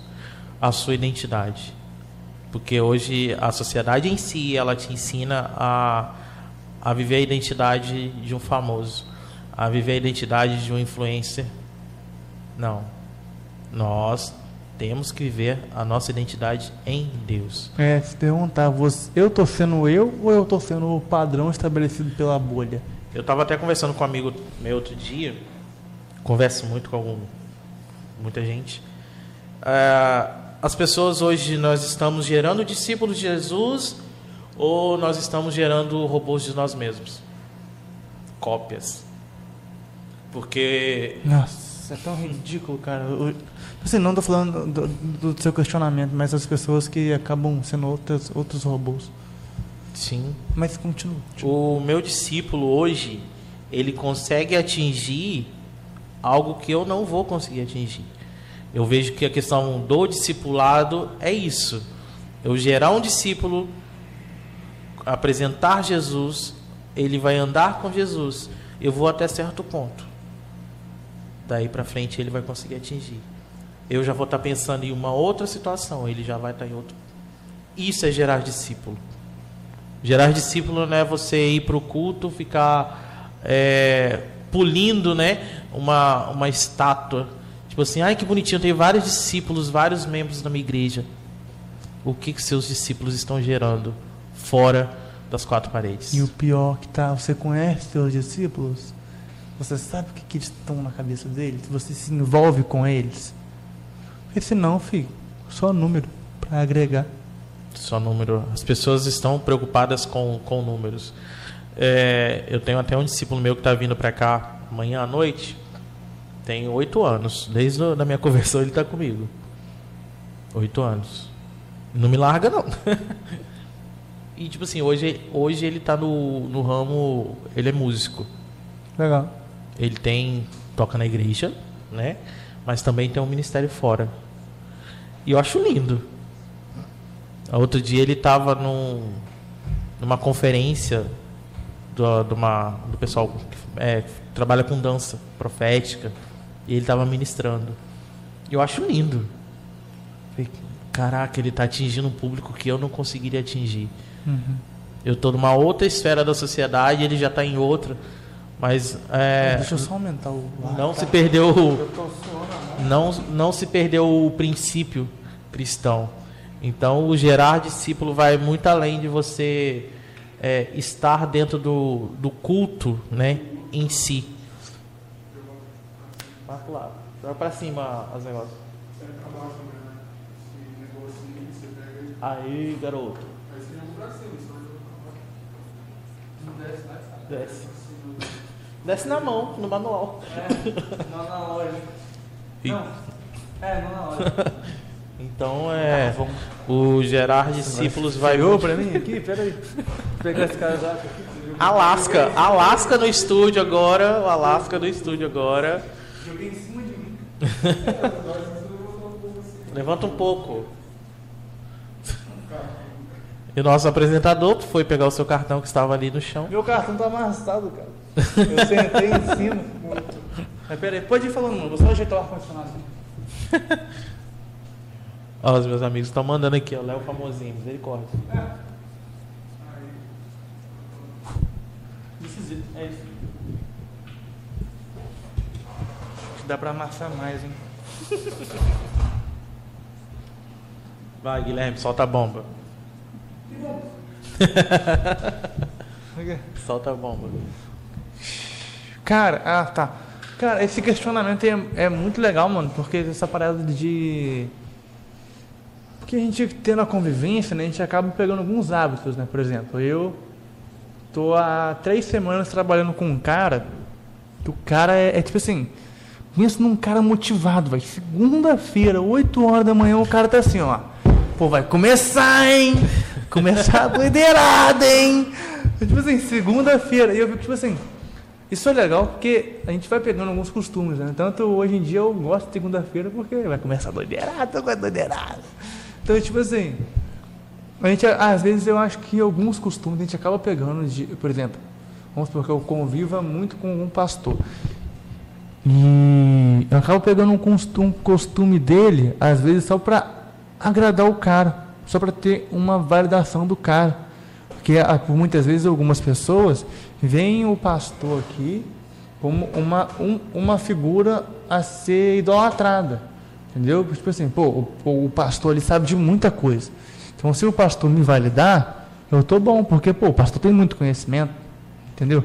Eu acho isso muito perigoso, cara. Eu, e eu já, eu já me vi nessa situação porque eu já passei por isso. Sabe, de buscar uma, uma validação numa figura que também é totalmente errado. Isso também eu, eu falo porque é erro das duas partes. É, existe uma. As pessoas acham que porque você tem que estar tão próximo do pastor para você ser aprovado, para você ser validado como bom. Então, toda vez que as pessoas acham que você está perto, muito próximo de um líder, você vai ser bem aprovado. É, é, nossa, meu Deus do céu, cara, isso, isso é não muito- existe. Isso é- meu Deus, cara, isso tem muito em igreja, cara. Muito, muito, muito, muito. Não, o cara vive andando com o pastor, pô. O cara é importante. Aí a pessoa cria uma expectativa na, na, na pessoa, cara. Não, a gente não pode criar expectativa em ninguém. Eu não, eu não posso criar expectativa em você, porque senão você vai me frustrar.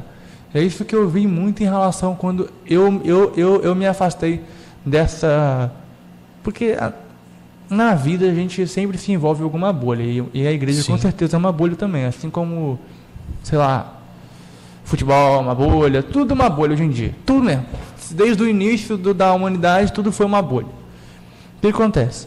É, eu percebi muito isso, cara. Quando eu saí da, dessa bolha, meio que um, um, um tratamento diferente, porque eu senti o quê? Pô, as pessoas se frustraram comigo, porque esperavam uma, um certo. Tinha uma certa expectativa, só que Sim. essa expectativa não foi suprida. As pessoas confundem muito. É igual. é, vamos colocar. é, todo mundo acha que filho de pastor é pastor. Conheço uma galera aí. E isso não existe. filho de pastor é filho de pastor. Não é porque eu ando com o pastor porque eu vou ser aprovado pelo resto das pessoas. Não é isso. Porque a motivação das pessoas estão em pessoas. É, eu fiz parte do, do ministério é, interdenominacional que o pastor sempre fala. É, pessoas vão trabalho, pessoas têm problemas. Pessoas machucam pessoas. Então tudo em si gira em torno de pessoas. Então É. se eu ando com o pastor não quer dizer que eu sou super recrente andando com o pastor. Só tá andando com o cara. E eu ter um número enorme nas minhas redes sociais não quer dizer que todo mundo vê realmente quem eu sou. Só que as pessoas esquecem que não é porque eu ando com o pastor que eu deixo de ser um ser humano. E as pessoas acabam idolatrando porque olham para pastores, líderes, é, padres, várias pessoas que têm influência na sociedade, esquecem que elas são um ser humano. E eu falo, é igual você ler um, um livro. É, se a sua mentalidade estiver somente no livro, tudo que falarem contrário a você, hum. que está no livro, você vai achar que está errado. É. E nem sempre vai estar tá errado. Ou se você põe toda a expectativa em uma pessoa, se alguém falar meio que contradizendo aquela pessoa ali, tu vai achar que está errado. Só Sim. que não é, apenas outro ponto de vista. Exato, é, vamos colocar, se você está numa uma instituição religiosa, é, você está ouvindo aquilo ali 24 horas por dia, aí você pega um livro para ler e o livro começa a ir contra aquela bolha que você está vivendo, aí você começa a ter alguns conflitos dentro da instituição e falar que oh, o livro está certo. Pois é. Sempre vai existir esse tipo de conflito. Então a, a bolha que eles colocam na, nas pessoas. É uma bolha que nem Jesus chamou a gente para isso. Portanto, que a gente pratique, cuide por todo mundo, pregar o evangelho a toda criatura. Se fosse para viver em bolha, cara. Tá ferrado, filho. Tá ferrado, porque Jesus porque mesmo. Tu vai estar tá totalmente desconectado. Jesus andou no meio, né? De toda a sociedade. Publicando os pecadores. Meu irmão, se tu só ficar dentro do seu quarto, cara, estudando a Bíblia ali, não sair, não não fazer aquilo ali na prática, filho. Eu vejo que o secreto, Gui, é. Não, é, o secreto ele é importante. Sim, não, acho que deve ser gerado algo no secreto para você transmitir algo para a sociedade. Então você recebe no seu secreto, mas você tem que transmitir também. Porque senão a gente vive, como que eu posso dizer, é, se alimentando demais e deixando de praticar de menos. Então a gente tem que praticar. Então eu leio a Bíblia somente por conhecimento? Não. Para aprender como chegar no meio do povo, como lidar com o povo e gerar algo no meio do povo, como aprender como curar o enfermo, como cuidar do órfão e da viúva, como pregar por um povo estrangeiro. Para isso que eu leio a Bíblia. Então é necessário o secreto. Eu pratico muito, gosto falo sempre sobre isso. Mas não fique somente no seu secreto. As pessoas precisam saber que você é um discípulo de Jesus. E eu falo que nós somos a resposta de oração de muitas pessoas. É, isso é fato. Nós somos, nós somos, cara. Nós somos a resposta de oração. É, ah, Léo, mas eu não sei o que gerar. Cara, Deus vai te dar a estratégia. Deus vai te dar uma, uma estratégia e, ah, mas fulano faz isso, fulano faz aquilo. Cara, gere algo novo na sociedade. É, a gente, nos últimos dias, nos últimos tempos, quando você falou essa questão lá do, do Descende, muitas pessoas perguntam, porque foi um evento missionário, né, querendo ou não, é, as pessoas perguntaram, Léo, mas você não vai para o Descende? Eu falei assim, não, não vou. Como que eu não tinha dinheiro para ir? Não tem dinheiro até hoje. Hum. Mas a minha preocupação é o que foi gerado após o descente. Será que 150 mil missionários foram enviados para as nações? Duvido. Eu vi 150 mil pessoas levantando um, um, tênis, uma sandália. Olha, tu tem um exemplo aí na tua frente aí. E aí? É, mas é o que tá. Quando eu comecei a mais pro final do ano passado eu comecei. Eu, porque eu, você lembra que eu gostava, eu, eu, queria ser missionário. Hoje em dia eu já não.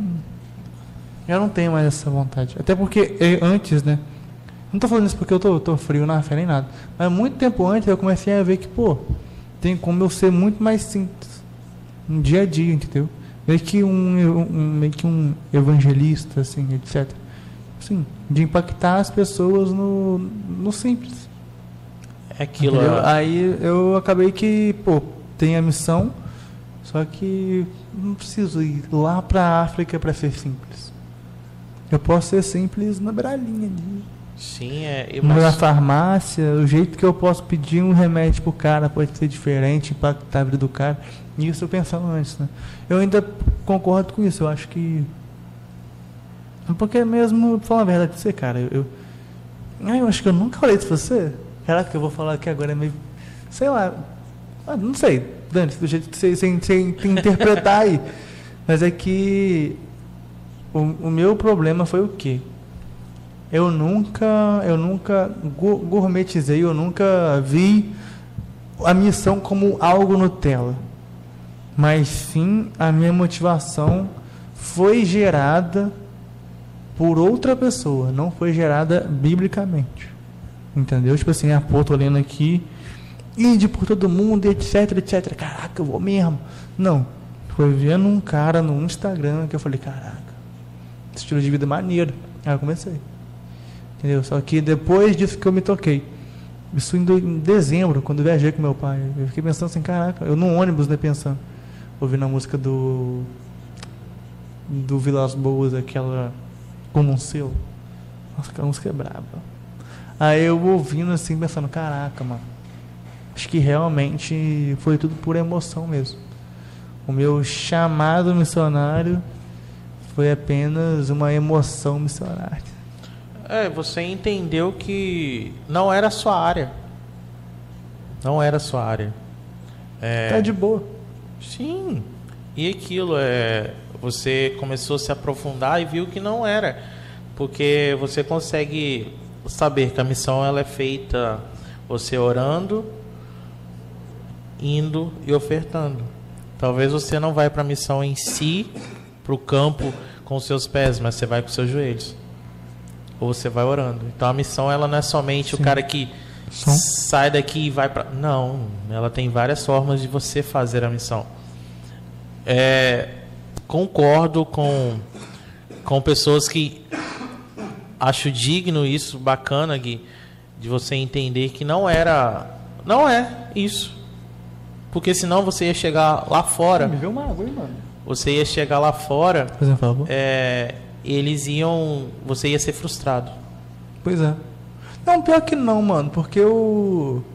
Porque todas as experiências que eu tive em relação com missões, todas eu gostei.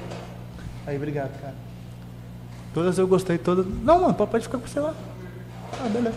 Mas é, é aquela questão, Gui. é, eu gostei, mas- você ia chegar lá na frente você ia se frustrar. É. Porque a missão ela não vai ter nada de bonito, aquilo que a gente falou no início. Porque aquela empolgação, a missão ela não pode ser uma empolgação. A missão ela não pode ser uma empolgação de, de um final de semana dentro do estádio. Sim. A minha preocupação sempre foi o que vai ser gerado pós. Não é durante, é o pós. Quando eu, eu vim para Bom Jesus, eu me preocupei muito, me preocupo sempre onde eu vou. E falo, Senhor, o que, que eu estou gerando aqui? O que, que eu estou gerando em Bom Jesus? Ano que vem, eu indo embora, o que, que eu deixei em Bom Jesus? Qual o legado que eu estou deixando dentro da missão? Queria gerar vários missionários aqui? Meu Deus, eu acho que é o sonho de qualquer um. Mas será que É difícil, né, mano? seria o meu propósito gerar missionários? Eu acho que não. O meu Eu propósito acho que gerar, não só é missionários, gerar mas- relacionamento. Isso. É gerar isso. relacionamento. Eu fui chamado para isso. Caraca, Pra agora- gerar agora relacionamento. Você quebrou minhas pernas. Porque, porque quando você gera um relacionamento, você não está gerando um propósito em si. Ah, vou gerar, vou conversar com o Léo para gerar ele um missionário. Pronto, acabou. Não. Gerando um relacionamento é isso aqui. Sim. Sem, sem outro interesse apenas, apenas de se relacionar. Exato. E, Isso e, é muito legal. E a missão, muitas das vezes, ela vai ser. Eu falo isso no meu workshop. Eu dava workshop, agora até parei com essa, essa questão. É, eu falo que na missão, principalmente, nós vivemos duas realidades, como se fosse um parto normal e um parto cesárea. Tem algumas coisas que vão acontecer naturalmente, como um parto normal, mas muitas das vezes você vai ser tirado da sua zona de conforto, assim como o bebê é tirado no parto cesárea. Eu fui esse cara que aconteceu tudo comigo muito natural, mas eu vejo missionários, missionários que são tirados da zona de conforto porque estão estacionados. É, você não querer ir para o para o campo em si, não quer dizer que você não está gerando algo. Mas as pessoas ensinam, a instituição te ensinam isso, que você, você se você não for para o campo, você não está gerando algo. Não. Talvez você foi chamado para cuidar de gente que está dentro. Pessoas feridas que estão dentro. eu, eu, igreja. Sim. Portanto que a, o meu entendimento, aquilo que eu sou em Deus, que eu fui é, gerado em Deus para gerar relacionamento, para fazer algumas pontes de pessoas do sul, do, de toda parte do mundo e também de cuidar de gente. Esse é o meu propósito. O meu propósito de ir também.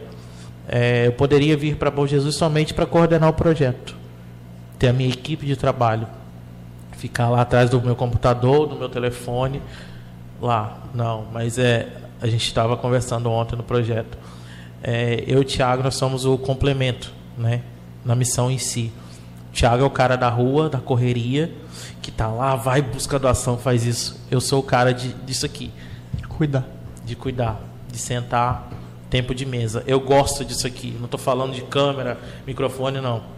Porque uma das coisas que mais destrói a gente nos últimos dias hum. é o microfone. Porque está todo mundo muito focado nisso aqui. Eu não, eu gosto desse tempo aqui. Você sabe disso. É por isso que eu, quando antes da, antes da gente antes da gente começar isso aqui, antes de eu te chamar, né? Eu falei pra você, cara, vai ser só uma conversa. Tá? É, é, é, no caso, o propósito disso aqui seria ver, tipo assim, a conversa, a pessoa vai ver isso aqui e vai falar, pô, isso aqui tal coisa agrega isso na minha vida. Pô, o que o Léo falou lá sobre manipulação nas igrejas vai agregar na minha vida. Então, tipo, então, que muitas vezes a gente cria um personagem atrás do microfone, isso é horrível. É, e as pessoas tirarem esse misticismo do mundo cristão em si. É, eu acho que as pessoas vivem muito esse misticismo do mundo em si, que, é, querendo ou não, a gente vai falar sobre todas as áreas da sociedade. A gente já falou sobre política, a gente já falou sobre algumas coisas, mas a gente sempre vai tocar na missão, que não é minha, não é sua, a missão é de Deus. A missão ela já é estabelecida. Já é estabelecida, só falta a gente entender quem é o cara que é Jesus. Então é a sociedade em si. Cara, eu, uma coisa que eu falo, se eu pudesse dar um conselho hoje para quem está dentro de uma instituição, gere algo dentro da sua instituição. Gere algo independentemente, cara. É, eu no início da minha conversão eu lavava muito banheiro, cara. Lavava muito banheiro na igreja. Corria, tal. Aí hoje, com seis anos na missão, Hoje, com seis anos na missão, Léo, você parou de lavar banheiro? Não. Eu continuo lavando banheiro. Mas eu preciso lavar um banheiro hoje com sabendo que outras pessoas vão ver eu lavando o banheiro. Eu vou ensinar pessoas a gerar outra coisa. Por que a situação do banheiro? Porque as pessoas vão ver que não é o não é o microfone, não é a câmera, não é aquilo que eu posto nas redes sociais. É aquilo que eu gero quando você. Tudo isso aqui está desligado. Sim. É, eu falo que lá, lá, no projeto, igual a questão da agentia comunitária, as pessoas é, recebem 200 marmitas. Mas poucas sabem. Hoje gente, algumas sabem, mas quem que é o cara que cozinhou? mas só que antes de chegar o cara que cozinha, tem o cara que ofertou o alimento, tem o cara que ofertou o dinheiro do gás. Então, antes que a marmita, ela, a gente em si, ela esteja pronta, tem outras pessoas trabalhando lá atrás. É, nós somos apenas instrumento daquilo que já está separado. É, Deus já, já capacitou, já mandou, mas basta cada um de nós, a gente tem que correr atrás daquilo que eu quero, daquilo que eu sei. É, eu falo da questão, hoje eu vivo 100% para a missão porque é algo que eu gosto. Não é porque, tipo assim, ah, Léo, você tem talento para isso. Não, eu acho que eu não tenho talento nenhum. Talento para ser missionário. Tem gente que fala isso. Talento para cuidar talento, dos eu... Talento, meu Foi Deus do céu. Talento para ser missionário, meu. Sério? Você tem talento. Nossa, já talento. ouvi muito isso. Meu Deus. Muito? Oxi. Ah, não, Léo, você tem um talento para ser missionário. Nossa, já ouvi muito isso. Eu falei assim, meu talento. Deus. Talento. Não acredito, cara. Sério? Sério. Talento. Você tem talento. Eu falei, gente, eu... oi? tenho talento para outras coisas. Mas Você, talento... você tem um talento pra ler a Bíblia, um talento. Não existe isso, cara. A sociedade ensina, Coisa- ensina não, isso, é confundem. Você tem um talento. Eu, que isso, gente? Pelo amor de Deus. Talento, pelo amor de Deus. Eu sou o cara que hoje. Eu sou isso, cara, que vocês estão vendo. Não somente o o cara que tá atrás das câmeras. Não, mas eu sou o cara que aceita desafio. Cara, eu faço rapel, mano. Coisa que eu. Ai, rapaz, é maneiro. Mano, eu tenho 30 anos, olha a minha estrutura física. Olha. Já é uma inspiração. Tu teve um dia que tu correu com o Thiago, não foi? A gente foi fazer caminhada, a gente Ah, encarou caminhada. 16 16 quilômetros de caminhada. 16 km. Putz, vocês foram lá no Mangaravite e voltaram. Fomos e voltamos. Cara, eu sou um cara de desafio. Eu gosto. E tipo assim, eu faço aquilo que eu gosto, cara. Não. Aí, mas na moral, velho, você conseguir. Ai, cara. Você conseguir superar o desafio é mó legal. Dá mó. Uma, uma, uma aprovação própria sua. Sim, é, a primeira vez que eu fiz rapel na vida, eu fiquei pendurado na pedra, 40, 40 metros. Lá no Mangara, né? Na Mangaravite, primeira vez que eu fui lá. Famoso Mangara. Meu pé agarrou na, na corda, fiquei lá de cabeça para baixo. É, a gente posta até, a gente até brinca né, com a galera do rapel. Aí, na moral, no próximo eu quero. E ah, não, tem que pagar 70 conto. A gente até brinca porque, tipo assim, a gente posta as fotos bonitinhas. Os perrengues ninguém vê. Na mesma semana eu fiquei agarrado numa pedra de 30 metros. A minha corda travou. 30 metros a, a- a altura? É, numa pedra. A minha corda travou, o equipamento travou, não descia. A gente teve que fazer o quê? Escalar a pedra. Aí, no, isso numa quinta-feira. No domingo a gente foi fazer novamente rapel. Eu tomei um capote na cachoeira. É. Aquele monte de Mas ar. sem equipamento, tem nada? Não, com equipamento. Ah, tá. Mas, tipo assim, com toda a segurança, o instrutor só falou assim: segura. Eu falei assim: tô bem. Mentira, tava me afogando lá, com um monte de caindo na minha cara. Maneiro. Mas a gente ri da situação, a gente ri. Mas, tipo assim, é algo que eu gosto, cara. Eu gosto de me aventurar. Igual a primeira vez que eu voei de avião. Meu Deus. Passei mal, cara. É mesmo. Fiquei tonto. Eu já viajei de avião, só que eu era miúdo, era pequenininho. Fiquei muito, tipo assim, trauma. Aí teve um dia que a gente viajando de jatinho. Uhum. Tem gente que fala assim, nossa, que luxo viajar de jatinho. É mais rápido? É, mas a pior coisa do mundo é viajar de jatinho. Aquilo balançou tanto na descida que eu falei assim, agora eu vou morrer. Eu já desci, tipo assim, no aeroporto, falei assim, eu não quero mais andar disso, eu prefiro andar de ônibus. Mas é, mas é isso, cara. A, a missão é o que eu, que eu gosto. Se você falar assim, Léo, o que, que você vai fazer? Missão. Porque eu entendi que é isso, cara. Eu entendi que é isso, mas a, a missão que eu faço é gerar relacionamento, cuidar de gente. É uma parada muito legal, né? Que a gente entende o lado do outro e a gente acaba tendo uma. A gente cria empatia, a gente põe o pé no chão e lembra que a gente também. Que a gente, que a gente não tá melhor que ninguém, mas a gente que tá igual a outra pessoa.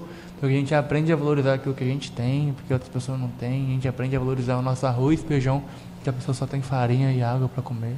Sim, é, a gente é começa a, a dar é, visibilidade às pequenas coisas. Os pequenos recomeços. As coisas simples. Sim, então é, toda vez que eu vou para um local diferente, a gente leva experiências, mas é tudo algo muito novo.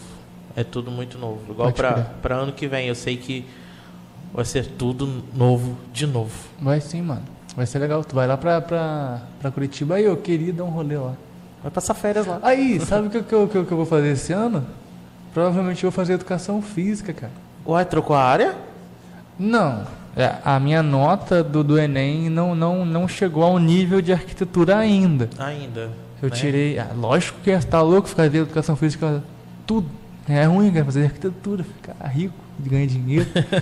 Mas, cara, não tô zoando. Mas o que, é que eu gosto mesmo? O que, que acontece? A minha nota foi 585, só que é pra arquitetura é 600 e pouco, 640, enfim. Mas enfim, eu vou fazer é, a educação física em São João del Rei. Não sei se você já foi lá. Lá perto de, de, de Tiradentes. Tem uma galera que eu conheço. Teve uma menina que serviu comigo no, no sertão, no Piauí. Que ela já foi fazer missão lá. E tem uma galera de São Fidélis que já foi fazer missão lá também. Maneiro. São João del Rei. Lembrei o nome da cidade. Só pelo nome da cidade já sei. São João. São João del Rei. Ah, legal. Aí, mas quando tu for pra, pra Curitiba, tu me leva. Partiu. Não, tipo assim, só pra dar um rolê lá. O ruim é que Curitiba é longeão, mano. Depois de São Paulo, depois do Rio, lá no Paraná. É, Paraná. Aí Paraná, Santa, Santa Catarina, Rio Grande do Sul. Então, sei lá embaixo, cara. Mas lá eles falam que, tipo, lá é a Europa brasileira, né? É, essa região do sul. É. E, tipo assim, quando eu tô indo pra lá por, por uma capacitação para ir para fora do Brasil também, né? Uhum. Não é que seja necessário ir para fora do Brasil passar por essa escola, mas eu preciso desse embasamento, né, para conseguir entrar numa agência que hoje, É, o, o- porque o, o teu gatilho é Síria, né? sim, Mas tu pensa, tipo assim, sem, sem essa visão, sem com essa visão de missão, ir pra algum lugar assim que você acha legal, tipo, na Europa, uma França da vida. Só Não. pensa só na Síria mesmo. só Maneiro. nunca pensei tipo assim, em viajar. Não. Por viajar por viajar. Vou pra Disney, nu- nunca imaginei, nunca. Eu sei que um dos locais que, tipo assim, se eu não fosse. Eu sei que Deus vai me levar lá ainda, eu tenho acesso à certeza, não somente na Síria, mas o local que eu sempre gostei muito foi Israel. Sempre achei muito lindo. Mas É, é, lá- passeio, eu quero lá- ir a passeio. Ah, assim, nossa, aproveitar. cara. Eu, eu, A eu, eu tô meio fraco na fé, mas mesmo assim, mano, Israel é. Ou toda a simbologia daquele lugar lá, de todo o Oriente Médio, é. Sim, eu acho Lindão. que quando eu tiver, tiver lá no Muro das Lamentações, literalmente vou estar lá, caraca, cheguei aqui. Cheguei aqui. É, eu falo, falei, Senhor, a gente passa por tantas coisas, eu falo assim, Senhor, não deixa eu morrer agora não. Se for pra morrer, vou morrer, mas tipo assim, Ah, Deus me livre, deixa- morrer. eu deixa- morrer com 18 anos. deixa eu chegar 30 lá, ainda, deixa eu chegar lá na Síria primeiro. Eu falo que eu acho, vai tipo assim, eu vou, não sei se eu volto, mas eu vou com certeza falar assim, ô, o cumprimento da promessa. É isso. E tipo assim, é, a minha ida para Curitiba ano que vem é, é mais um passo do cumprimento dessa promessa. A minha estadia em Bom Jesus é o cumprimento dessa promessa que Deus me fez. Lá em 2014. Que eu deveria sair desse mundinho das quatro paredes, né? E eu venho carregado isso, cara, para onde que eu vou? Na Bahia, Piauí, aonde que eu tô? Ah, Léo, você vive por quê? Eu vivo para Cristo. Cara, eu fico. Se as pessoas olharem para mim e falar assim, ou Jesus é assim, ou que bom. Preciso melhorar como pessoa? Sim, muito. A gente vai errar? Com toda certeza. Mas eu quero ser o cara que que abraça o filho, que muitas das vezes a gente está precisando somente de um abraço. Talvez eu não vou falar muita coisa, eu vou te abraçar. Talvez no, no dia a dia a, a gente passa por tanta coisa. E uma coisa que eu venho muito conversado com Deus e venho. A minha área é cura interior ministerialmente, né? Falando sobre isso. é, eu vejo muita necessidade dos pais cuidarem dos seus filhos. Porque quando os filhos crescem, dá muito trabalho para a gente cuidar. É muita ferida na infância, cara. E eu Verdade. falo, seu, eu falo, É triste, né, cuide da sua geração. Cuide da sua geração. Nossa, deve ser horrível, cara. Eu fico pensando. Que de certa forma é uma certa culpa, né? do- dos pais da criança crescer com aquele trauma. Só que os pais podem estar, no caso, amenizando, né? Podem estar cuidando. Só que às vezes eles não percebem. Eu vejo isso dia a dia, né? Eu convivo com isso. Não vou falar quem, mas. É complicado, cara. É triste. De verdade. Cuide da sua geração, cuide dos seus filhos. Pais, cuidem dos seus filhos. Cuidem mesmo dos seus filhos. Você, você, você é diferenciado, cara. Que nada. Não, eu tô falando real. Você é apenas um, um mero pecador. Mas, mas eu, eu- eu posso voltar nele. Faz, vamos fazer o seguinte, que eu tô querendo muito no banheiro, mano. Muito, muito, muito. Mas, mas eu quero falar uma, uma parada que eu sei muito interessante, mas eu quero no banheiro primeiro. Teria como dar uma pausa aí?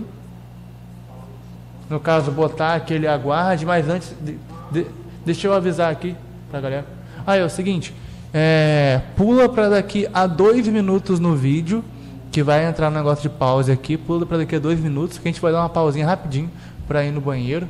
Eu principalmente. Rapidinho, rapidinho. Daqui a dois minutos. Se tiver aí, por exemplo, no minuto 1 hora e 30, vai pra 1 hora e 32. É só um exemplo. Show.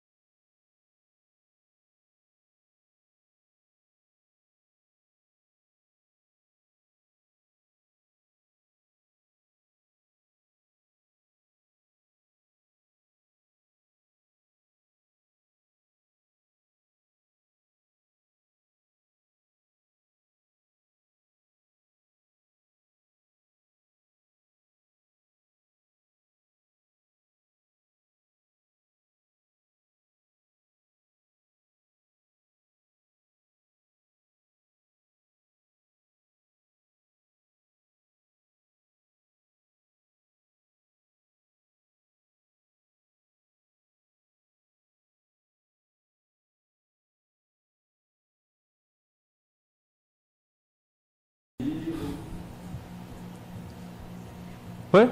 É isso. Aí, É. como eu tava voltando lá no assunto lá, eu fui dar, fui no banheiro. O que acontece? cara, cara, você é, é diferenciado, mano. Voltando no assunto. Voltou mesmo no assunto. Se você voltar na última palavra que eu falei antes de ter toda a pausa, eu falei isso, mas enfim. Mas, mas tu é diferenciado, mano. O que, que acontece?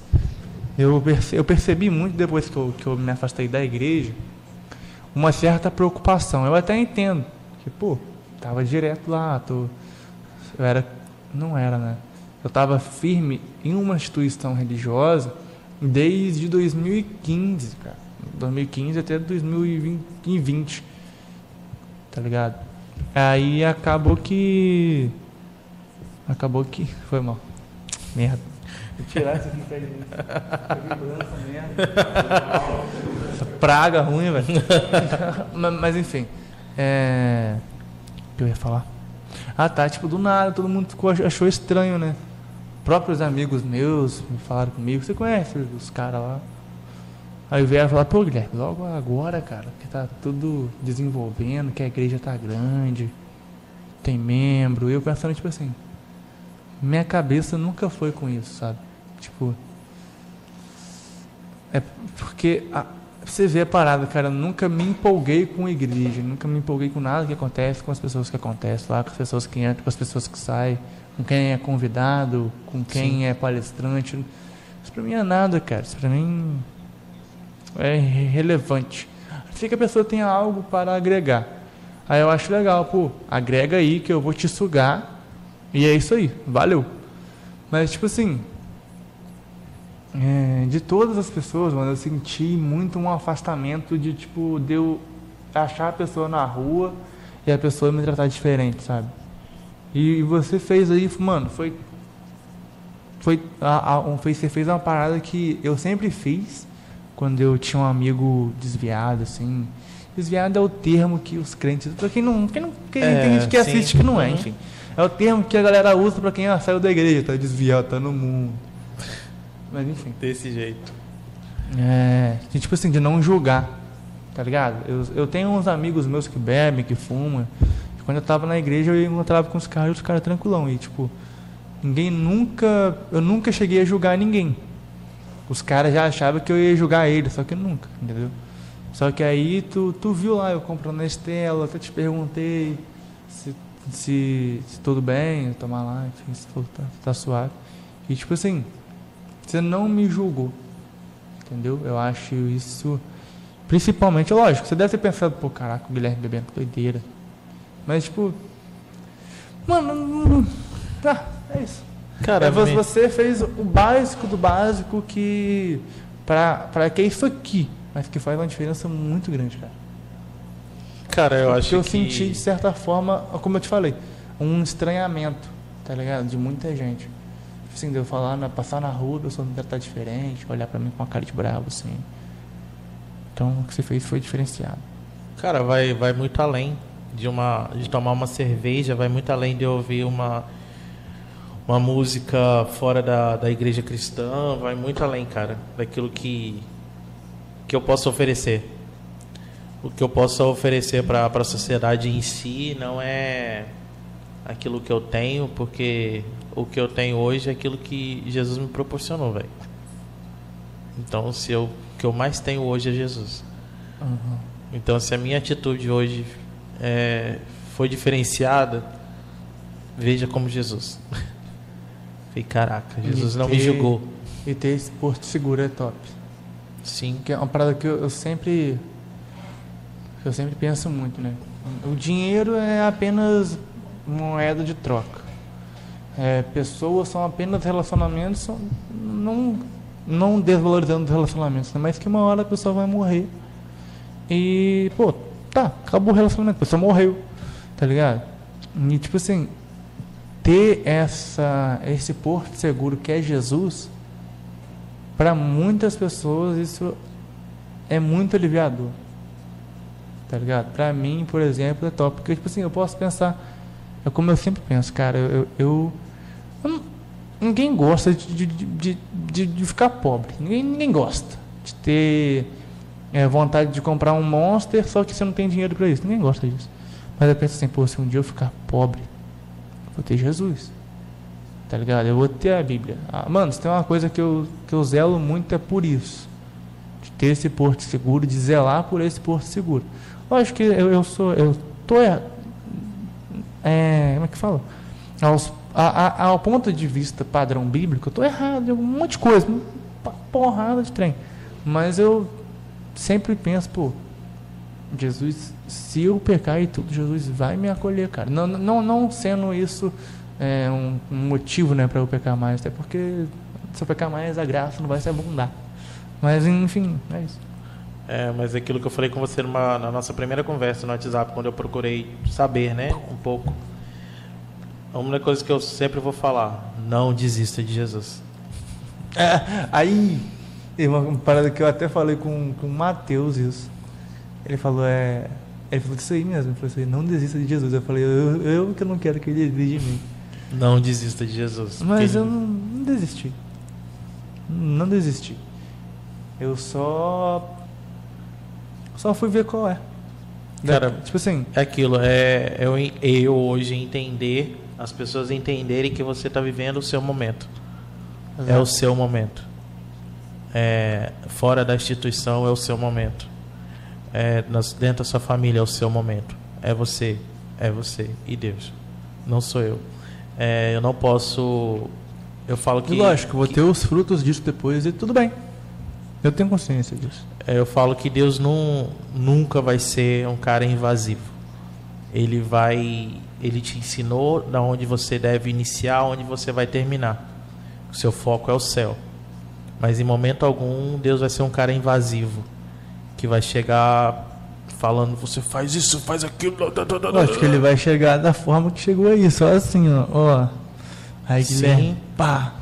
E vai embora. Vai chegar no bate-papo de podcast tomando do uma nada, zoadora. Do nada, tapa na cara. De boa. Seguimos com o programa. Então é, eu vejo isso. Deus não vai ser um cara invasivo. Deus só vai entrar na sua situação hoje se você permitir. Mas uma coisa eu falo para todo mundo: não desista de Jesus. Porque em momento algum que eu vejo desde os antigos profetas até os últimos, Jesus não desistiu de ninguém. Porque se fosse assim, ele não precisaria ter descido e morrido naquela cruz. Eu falo que Jesus ele é muito louco. Ele é muito louco, ele é muito é louco. Porque imagina você tá lá no céu, é, sendo adorado o tempo todo, com aquele monte de anjo, aquela loucura lá, ruas de ouro, e de repente você ouvir a voz do Pai falar assim: desce, desce, porque tem gente lá embaixo que precisa de você. E vai ser através do seu sacrifício que outras pessoas vão chegar aqui aonde você está. Cara, eu falo, Jesus foi muito obediente. Ele poderia falar assim: não, pai, não vou. Mas ele veio. Veio, sofreu, aconteceu tudo é, e não desistiu de ninguém. Então, da mesma forma, a única coisa que eu falo: não desista de Jesus. Em momento algum, independentemente da circunstância, independentemente da situação, não desista de Jesus. É isso. Não pode desistir, cara. Eu acho que não há nem tempo para a gente desistir de Jesus. É, não nós, tem nem porque nós desistirmos de Jesus. Nós que temos é, deveria ser se ele vai desistir da gente. Nós que temos a fundamentação cristã, eu acho que a gente não tem mais tempo de desistir de Jesus. O desânimo vai vir, Ixi, várias vezes. Mas a desistência de Jesus não pode ser algo rotineiro na sua vida. Pode ser algo momentâneo, de momento. Ah, não quero mais, então. Não, mas não pode ser, não pode ir além, né? A fase que a gente vive fora da instituição é uma fase que a gente deve lidar com o aprendizado, que você vai saber o que é certo, o que é errado. E, cara, é uma coisa, você sabe para aquilo que você foi chamado. É isso. É só isso. Nada a mais do que isso. E uma coisa que eu acho bacana que eu falo muito com Deus. É uma frase que Jesus, né, no tempo de mesa, na última ceia, ele falou para Judas: o que você tem de fazer, faça depressa. Então eu falo: se você tem que voltar para Jesus, volte depressa. Se você tem que tomar vergonha na cara, volte depressa. Seja momentâneo em coisas que não te agregam, mas viva sabendo que Jesus fez algo muito além daquilo que a gente imagina. É, porque na verdade tudo que a gente vive é uma ilusão, como já dizia o profeta Felipe Rett. Nossa. é momento, cara. É momento. Então é. Com certeza, mano. E, e a gente saber respeitar isso é bom. Eu respeitar o momento do outro. É. Respeitar a opinião do outro. Eu acho que é isso que eu senti isso do, do amigo nosso, do conhecido nosso aí que, que toca aí, que, que canta e sabe tudo de música aí, o cara abraça. Tá ligado, quem? Uhum. É, cara, eu gosto muito dele, velho. Verdade, eu vou chorar. Mas eu senti isso, mano. Eu senti um respeito. Tá ligado? O cara não me manda mensagem, não não não me incomoda, tipo assim, ó, cadê você, sei lá o que, sei lá o que, sei lá o que. O cara é assim, pô, te avisei. Tá ligado? Mas, mas é lógico, mano, falta de aviso não só do cara, mas também do Espírito Santo não foi que faltou. Tá ligado? Eu tenho consciência disso. Mas é aquilo, pô, te avisei. Mas é isso aí. E aí você tem que fazer aí uma coisa só que eu, eu não concordo é com esse afastamento. Independentemente se você está ou não Como gerando, assim, afastamento? gerando algo na minha, na minha instituição, eu preciso saber como você está. Mesmo sabendo que você vai quebrar a cara lá na frente. Mas eu preciso saber, te mandar mensagem e falar, e aí, cara, como você está? Não, eu entendo, cara. Mas eu. Mas respeitando esse momento sim, seu. Sim, sim. Até porque acho que na consciência dele, ele deve estar assim, pô, eu sei como é que o Guilherme Querendo ou não, mano, eu sei que se você não for cristão, você vai. Você vai zoar minha cara, mas. querendo ou não, Deus fala com o cara, mano. Tá ligado? Deus